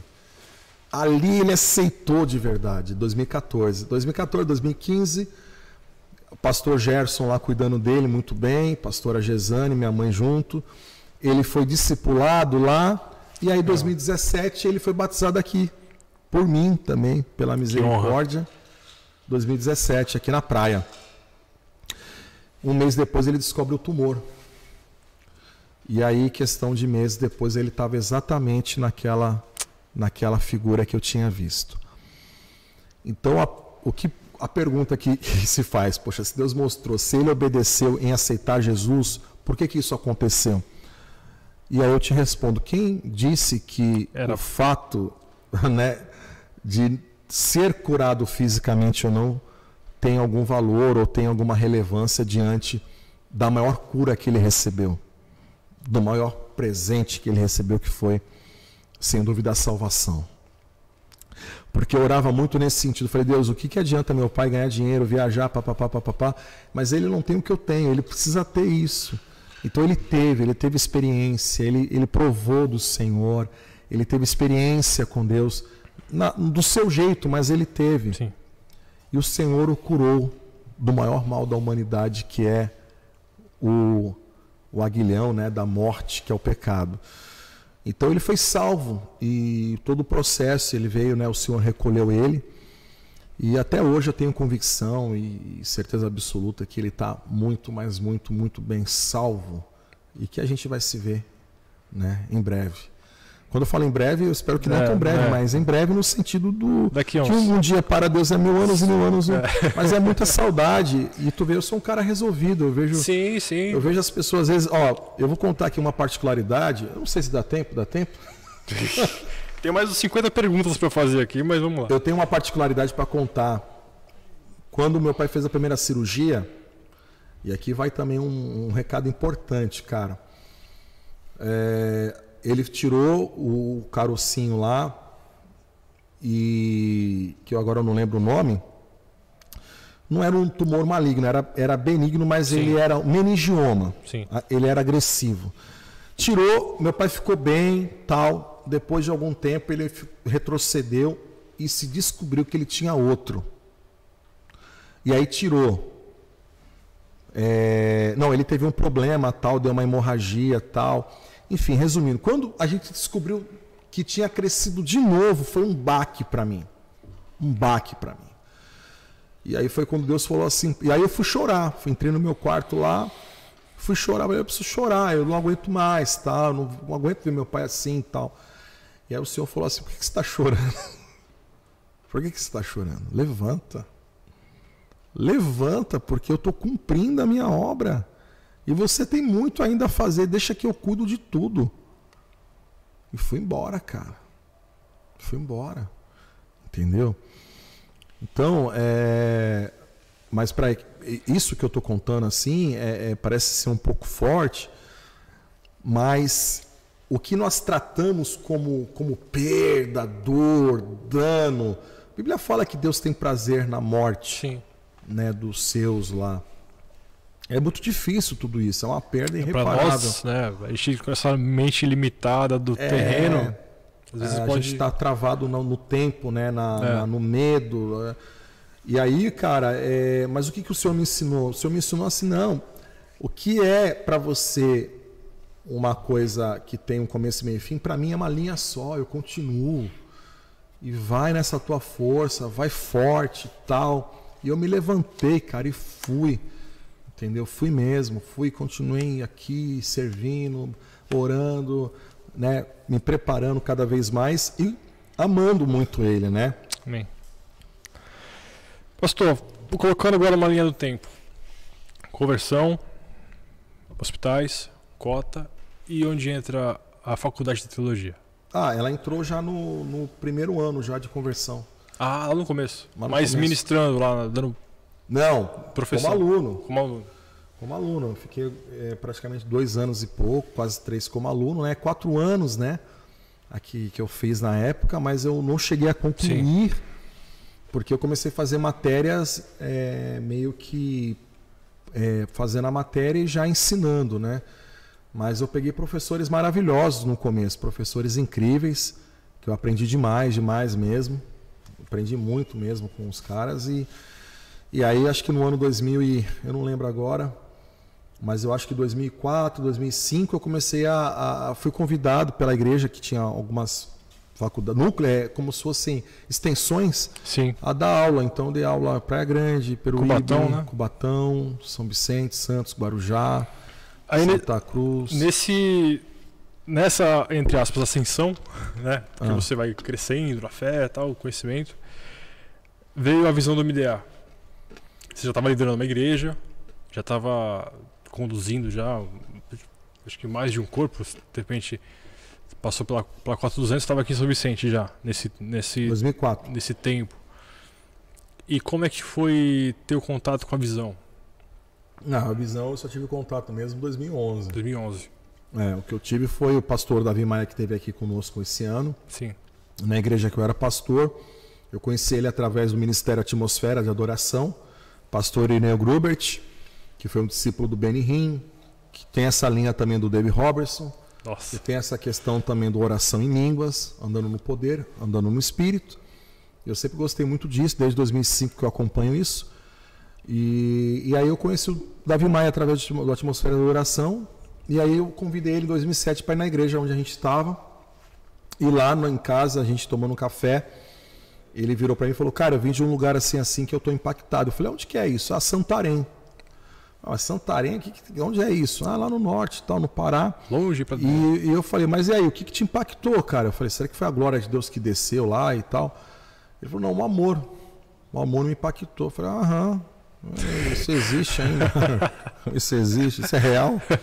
É uma utopia. Aí ele falou, ó, pastor Abe, 2007. Aí passou, eu esqueci. 2008, eu estava vivendo um momento bem delicado, né, família tal, e muito peso, pecado, situações que eu não conseguia romper. Aí foi quando eu entrei no YouTube. O YouTube era uma coisa nova, Sim. 2008. Os vídeos eram tudo curtinhos, né? Muito difícil de, de- de- Era na época o Speed, lembra do Speed? Nossa, que lixo. não tinha, né? não. Perdão aqui pela palavra lixo. Não, não era, não era, não era essa não. Era mais, era É, Speed é, já. essa é uma, era a discada Essa era de escada. que eu tinha, porque o speed era muito caro. Então eu tinha o Speed. Aí eu vi um vídeo do pastor Abe. Ele falou assim, ele pregando a multidão, ele falou assim: "Ah, eu eu eu tinha muito problema com pecado, tal, e aí eu procurei meu discipulador, pastor Lucas, né? Aí abri meu coração. Aí ele falando, né, do princípio lá da, de ser curado. Tiago 5:16, né? E aí, só que o que me impactou foi do cara falar aquilo na frente de uma multidão. E aquilo me impactou. Falei, caramba, quem é esse cara que fala assim? meu?" Expor, né? Aí no final ele falou assim: ó, se a sua igreja não tem discipulado, procure um irmão maduro na sua igreja. E abra o seu coração, aquele. Abra o seu coração. Jeitão dele. Aí eu falei, cara, eu vou fazer isso. E aí eu, em 2008, procurei um pastor lá, um pastor muito querido, e eu chamei ele lá, falei, cara, eu preciso abrir a minha vida. Eu ouvi uma palavra, o texto diz isso, eu quero abrir. Aí o cara começou a chorar como pastor, já senhor, começou a chorar comigo, e eu fui vomitando, vomitando. Aquele dia eu pff, tirei o fardo, cara, um peso, nossa. Então, antes de eu entrar, pertencer e- e ser enraizado na Paz Church, Esse é o o princípio. discipulado entrou em mim primeiro. Então eu vivi ali. A igreja que eu estava não tinha isso, né? E aí eu, eu tentava manter uma certa. é, bem esporádico, mas eu ia lá, falava com esse pastor, abria, e, e foi maravilhoso para minha vida. Eu nem imaginava em 2008 que eu estaria hoje na Igreja da Paz, sendo um pastor da Igreja da Paz. Nem o que o olho não viu, o que eu nunca imaginei, foi o que Deus preparou, verdadeiramente. Aí essa história realmente do, do da saída da outra igreja já é uma outra história. Sim. Aí quando eu fui para a Igreja da Paz. E aí, depois de li- liderar, depois de ministrar em uma faculdade de teologia, né? A gente está falando de, de uma ascensão aqui, como eu falei anteriormente. Você ser discipulado por um rapaz mais novo que você, no caso. O Bruno foi seu primeiro discipulador. É, quando eu fui para a Igreja da Paz, Como é que é essa, essa, esse quebrantamento de orgulho? De certa forma, muita gente não, não, não se submete. é. Bom, cara, para mim eu nunca para mim até hoje. já... Não, para mim até hoje eu nada tenho. Sim, Eu não possuo nada. Nada.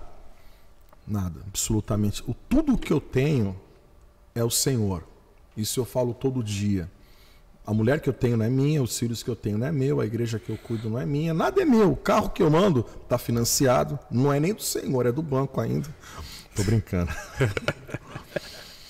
É, nada é meu. Então, eu não tive nenhum problema com isso, pelo contrário, eu queria mais do isso do que qualquer outra coisa. E na verdade, assim, eu nunca quis ser pastor. Eu nunca quis. Eu fui constrangido a ser. Aprendi a amar a ser pastor. Mas na época, se o senhor perguntasse, pedisse, eu não, eu não queria. Eu não queria, porque é, na, hoje o contexto que a gente está é maravilhoso, mas mesmo assim é uma, é, é uma responsabilidade gigante. Com Deus. Sim. Com Deus. Mas na época, pelo contexto que eu estava, eu não, eu não queria mais mesmo. Porque não era só uma responsabilidade com, a, com Deus, com as pessoas. Era todo um ambiente, era todo um ambiente realmente que fazia com que aquilo que já era difícil ficasse muito pior. Muito pior. Então, eu assim, eu particularmente nunca conheci ninguém que falasse, ah, eu quero ser. O cara que fala que quer ser pastor ou um grande líder, assim, no sentido de, de cargo, de cargo, de posição. Sim, posição. Eu normalmente, é, eu, normalmente o cara não, não, não será. Normalmente o que não quer, o que de repente já vê aquilo como uma responsabilidade muito grande, uma posição muito nobre, e normalmente essa pessoa não quer assim, ela se rende a isso. Ela se curva a isso. Aí tem N exemplos, né? Moisés, Sim. Jeremias, tantos e tantos e tantos e tantos, né? O próprio Pedro, né? e tantos que o Senhor, não mereço isso, não pode para mim, eu não, mas o Senhor falou, é você quem eu quero. Então aí é a escolha dele, né? A escolha, a seleção divina. É a seleção dele. E aí a gente se rende, porque se a gente Sim. ama, o Senhor vai, né? Então, é, para mim não teve nenhum problema, pelo contrário, a gente chegou na Paz Barueri e e foi colocado para a gente o seguinte: é, olha, aqui vocês vão ser membros e a gente tem realmente um sonho de ter uma igreja na Baixada, a gente não sabe quando. E se tiver, a gente também quer deixar claro que vocês muito provavelmente não serão pastores lá. Isso já afasta. Na cara. O, o cara já. É, foi na primeira, fora. na primeira sentada assim para conversar. Para quem já é líder que já, recebe esse tipo de informação. Era, já era o Cleiton, pastor Cleiton. Ah, tá. O Cleiton é bem prático, viu? Sim. É bem objetivo. Gente, é o seguinte, é assim, assim. E aí? Amém, pastor. Para quem gente... tem apego. Ah, quem tem apego vira... espirra. É. Quem tem apego sai fora. E aí a gente não queria isso, a gente queria ser cuidado. Eu passei uma fase de 2009, 2008, 2009 até 2011 muito, muito pesada, muito pesada. É, coisas assim terríveis. Então, é, eu já estava no céu. Se eu fosse membro e sentasse na última cadeira e só levantasse a minha mãozinha para dar glória a Deus, eu já estava no céu. E a Paz Barueri também em 2012, quando a gente chegou, estava vivendo um momento também, como eu creio que está até hoje, aqui a gente não está tendo muito tempo para ir lá, mas um momento poderoso também, cultos incríveis. Então eu estava muito feliz de estar ali, tendo a possibilidade de, de viver algo novo. E, e, aí foi quando o pastor Cleito inicialmente ia me, me discipular já em 2012. Foi quando depois eu estava na minha. Porque até aí não estava decidido se eu ia estar tá na Igreja da Paz. Porque uhum. a gente morava aqui sim, sim. em São Vicente e a igreja, perdão, na Praia Grande, a igreja lá, na, lá em Barueri. Falei, meu Deus, como que eu vou congregar numa igreja que fica a 120 quilômetros? Não tem como. E aí foi quando eu estava em casa, Deus falou assim para mim: Barueri. Desci. A Dani estava cozinhando. Eu falei, Dani, você acredita que Deus falou comigo sobre a Igreja da Paz de Barueri? Será que a gente vai. A Dani, ai, será?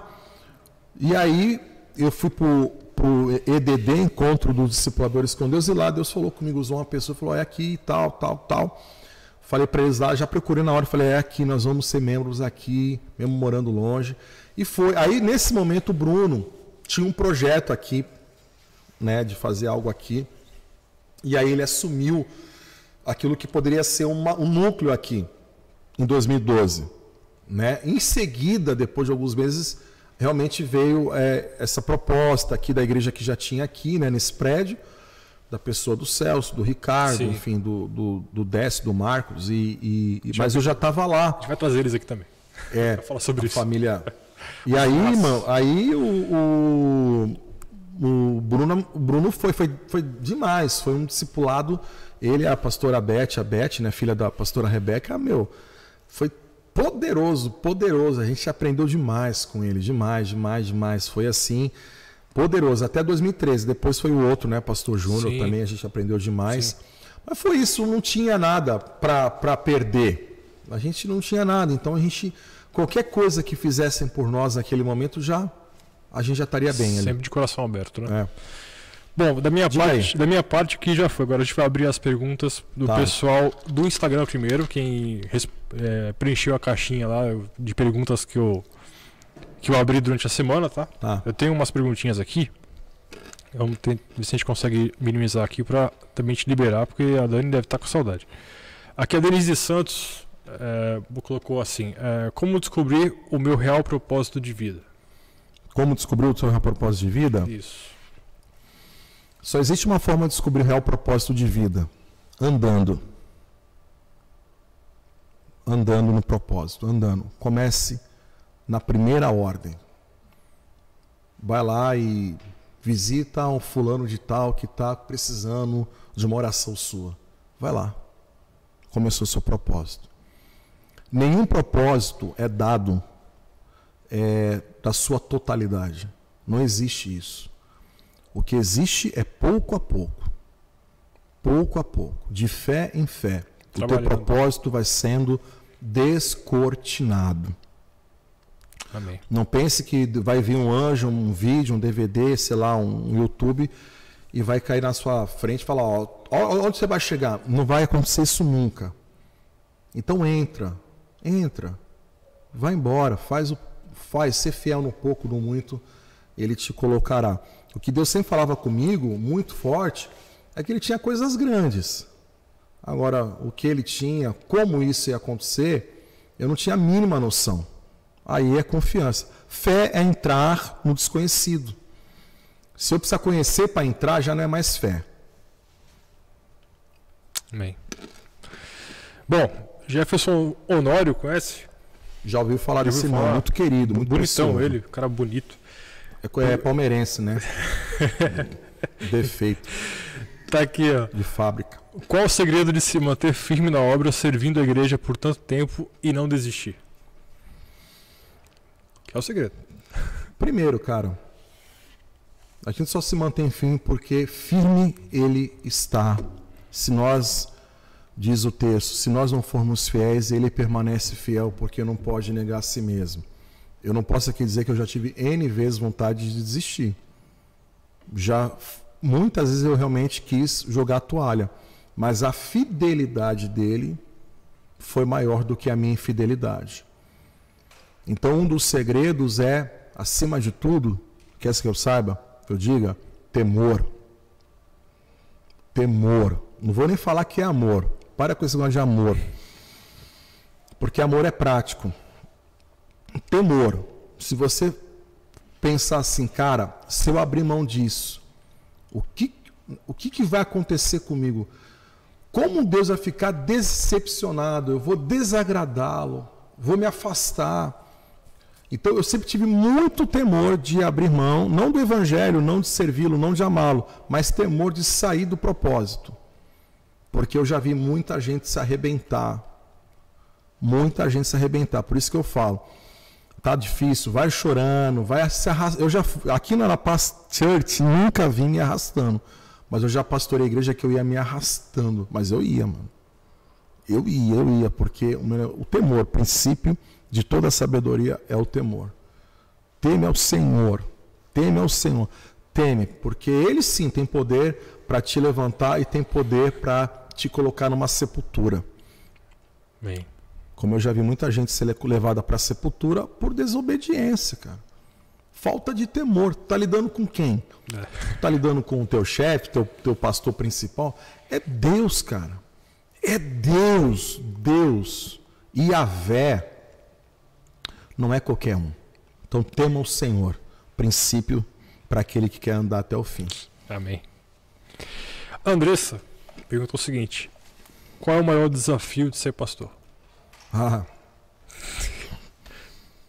Vou até tomar um gole aqui. Ai, cara, tem muitos desafios. Ela perguntou o maior. Maior. Cara, maior desafio, meu Deus do céu. Depois você resolve com ela. É, o maior desafio. Acho que o maior desafio que eu, que eu já vivi mesmo. É que são tantos, meu Deus. Mas o desafio de, de romper, né, da onde eu estava. É uma igreja que eu me converti lá, eu nasci lá, me casei lá e meu filho primeiro, né, o meu primogênito conheceu lá, ainda que pequeno, e eu tinha que romper, porque o Senhor me mandou romper, né? E aí, isso 2011, porque a igreja lá, infelizmente, estava no momento, um contexto político, e aí cada um é cada um, eu respeito, cada um faz o que achar, o que tem que fazer. Naquele momento, para mim, não servia, Deus falou para mim não fazer. E para romper com tudo isso, com afetos, ligações, conexões, é, já tinha muitos anos ali, e aí é, precisava romper, e o medo, e estava Nessa igreja eu era meio que tempo integral. Então tinha saído do mercado de trabalho, tinha uma casa, tinha um filho, tinha que pagar a prestação de carro, prestação de casa, tinha que comer. E, e eu falei, meu Deus, o que, que eu vou fazer da minha vida? E o Senhor falou, rompe, rompe, rompe. Eu ia dormir com a musiquinha, rompe, rompe, rompe, sai, sai. E aí, até uma madrugada, eu já contei isso algumas vezes, que na madrugada lá eu fui orar e o Senhor falou assim: Eu quero que você saia, mas antes me entrega. Eu falei, meu Deus, como é? eu não tenho nada, como que você quer que eu te entregue? O que, que o Senhor quer? Cara, eu, eu falo isso, parece que eu estou falando, mas isso é gemido. Isso é oração uhum. de gemido. E aí o Senhor falou assim: Me devolve a minha igreja, porque você pegou ela de mim. Porque existe uma linha muito fina, porque quando você se derrama muito numa coisa, a sua tendência é achar que aquilo te pertence. Se apropriar. E eu falei, eu peguei, então tá bom, toma que é tua. E aí quebrou muita coisa, muita coisa. Aí eu rompi, saí.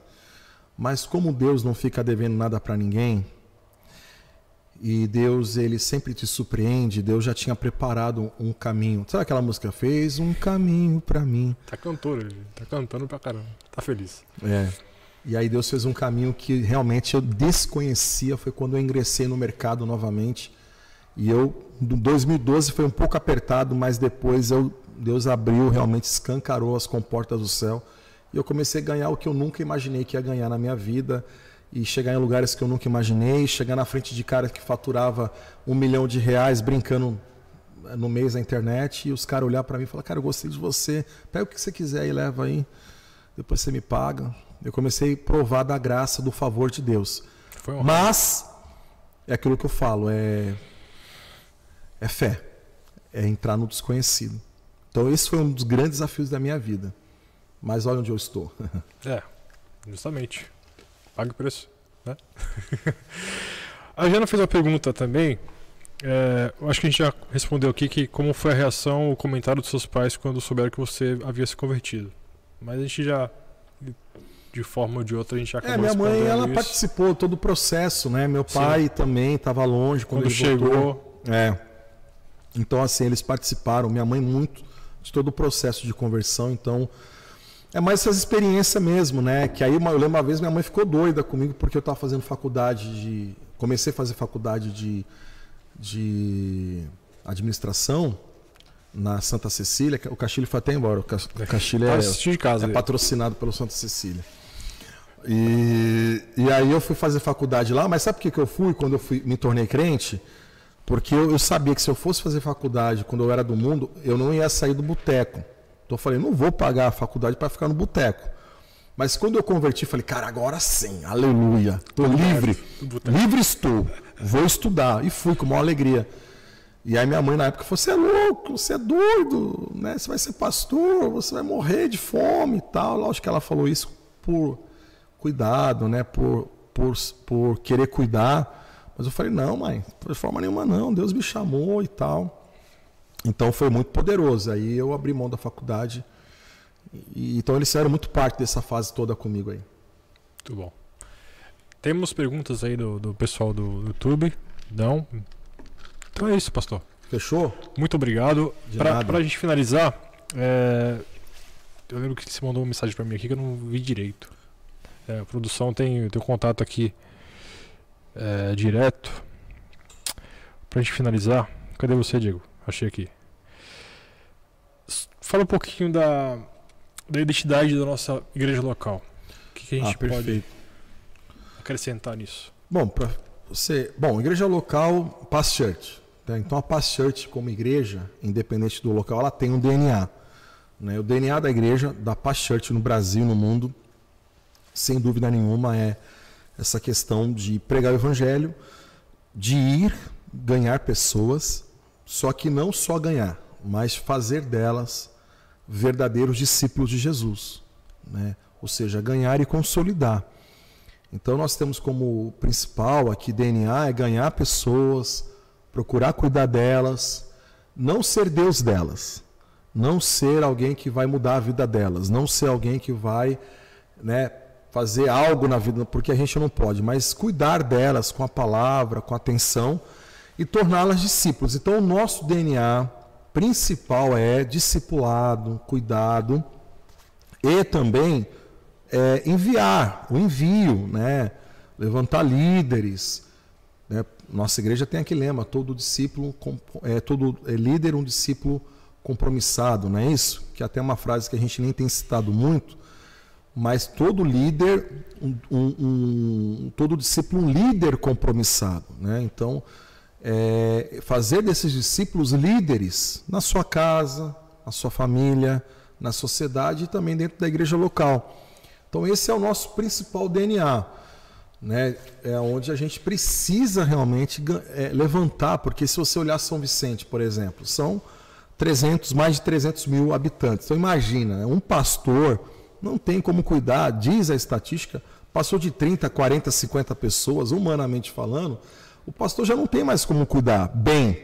Então você tem que levantar muitos pastores. Jesus, quando olhou a multidão, ele falou: essa multidão é como ovelhas, que não tem pastores. Então, quando a gente fala de pastor na Church, a gente não fala do cara que prega, a gente fala da pessoa que cuida de ovelha. Então, você, Jonas, é um pastor. Sim. O, o Diego que está aqui é um pastor, porque cuida de ovelha. Talvez vocês não estão ali pregando, mas são pastores. Esse é o nosso principal DNA, né, de cuidar. A nossa igreja local, ela caminha nessa mesma linha. Estamos trabalhando, né? É, aí é lógico, dá mais trabalho, porque quanto mais alto a estrutura, mais alto a gente quer ir, mais bem fundamentado tem que ser feito. Então, ter líderes legais, as pessoas realmente em unidade, caminhando junto, com o coração alinhado, né? E multiplicar esse, esses corações de pastores dentro da igreja onde as pessoas que entram aqui, elas não são só espectadores, elas são pastores que já estão de olho nas pessoas que estão chegando. Então esse é nosso DNA, adoração, adoração ao Senhor, agradar ao Senhor, ser fiel ao Senhor.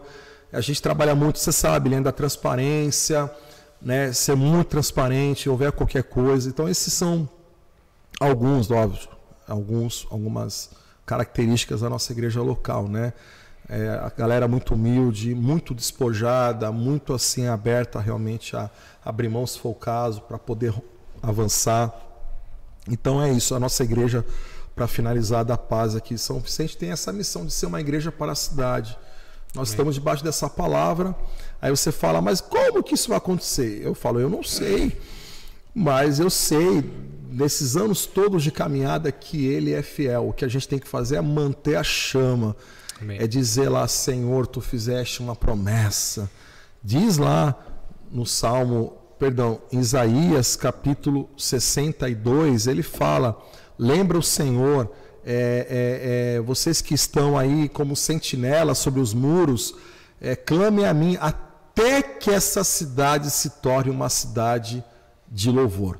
Né? Então é uma promessa, é uma, é uma é um encorajamento de Deus para nós, para orarmos, intercedermos, clamarmos, para que o Senhor cumpra a sua promessa sobre essa cidade. E nós vamos ver essa cidade sendo transformada para a glória de Deus. Em nome de Jesus. Amém. É isso, gente. Pastorzão, obrigado. Hein? Valeu, mano. Deus abençoe. Valeu, espero ter ajudado aí. Pô, né? pra caramba. Foi assim, feijoada. Amém. Glória a Deus. Obrigado pelo convite. Foi maravilhoso. Tenho viu? certeza que os próximos que vão vir também vão somar, acrescentar. E vamos avançar, né? Isso aqui Sim, com certeza. é, ainda não é nem o começo. Com certeza. Amém, gente. A gente segue na, na programação aí. Fiquem ligados no nosso Instagram, no arroba Pazdcast. Nós vamos estar divulgando as próximas datas, os próximos convidados. A gente vai alinhar a agenda ainda. E não esqueça, amanhã Tadel é internacional com o Web, né? É, pastorei minha amanhã. Pelo Zoom e pelo YouTube. Pelo Zoom e YouTube. Então fica ligado aí A também, não gente vai perde. compartilhar o link direitinho. E tá liberado, tá domingo, não precisa fazer mais inscrição, como foi falado no culto só passado. É só vir. Rua Coronel da Silva Teles. Acho que esse domingo agora é o primeiro, né? Então é ceia. Isso, A exatamente. Ceia, a ceia do Senhor. Aí a ceia, fica ligado, não É. perder a ceia não, gente. Não perde, não. E ah, fica ligado nas células também, as quartas-feiras, sábados aí, que conversa com o pessoal aí, se encontra uma célula perto da sua casa, poxa. Bom, Rua Fechou. Coronel Cevateres, 1242, domingo às 10 e às 19 você é mais do que convidado para estar aqui sendo com a gente, tá bem? Fechou. Deus abençoe, ótima Amém. noite, Deus vamos para casa, fique com Deus e até a Amém. próxima. Valeu. Glória a Deus. Fechou. Eu vou tomar aqui o meu Eu vou- restinho do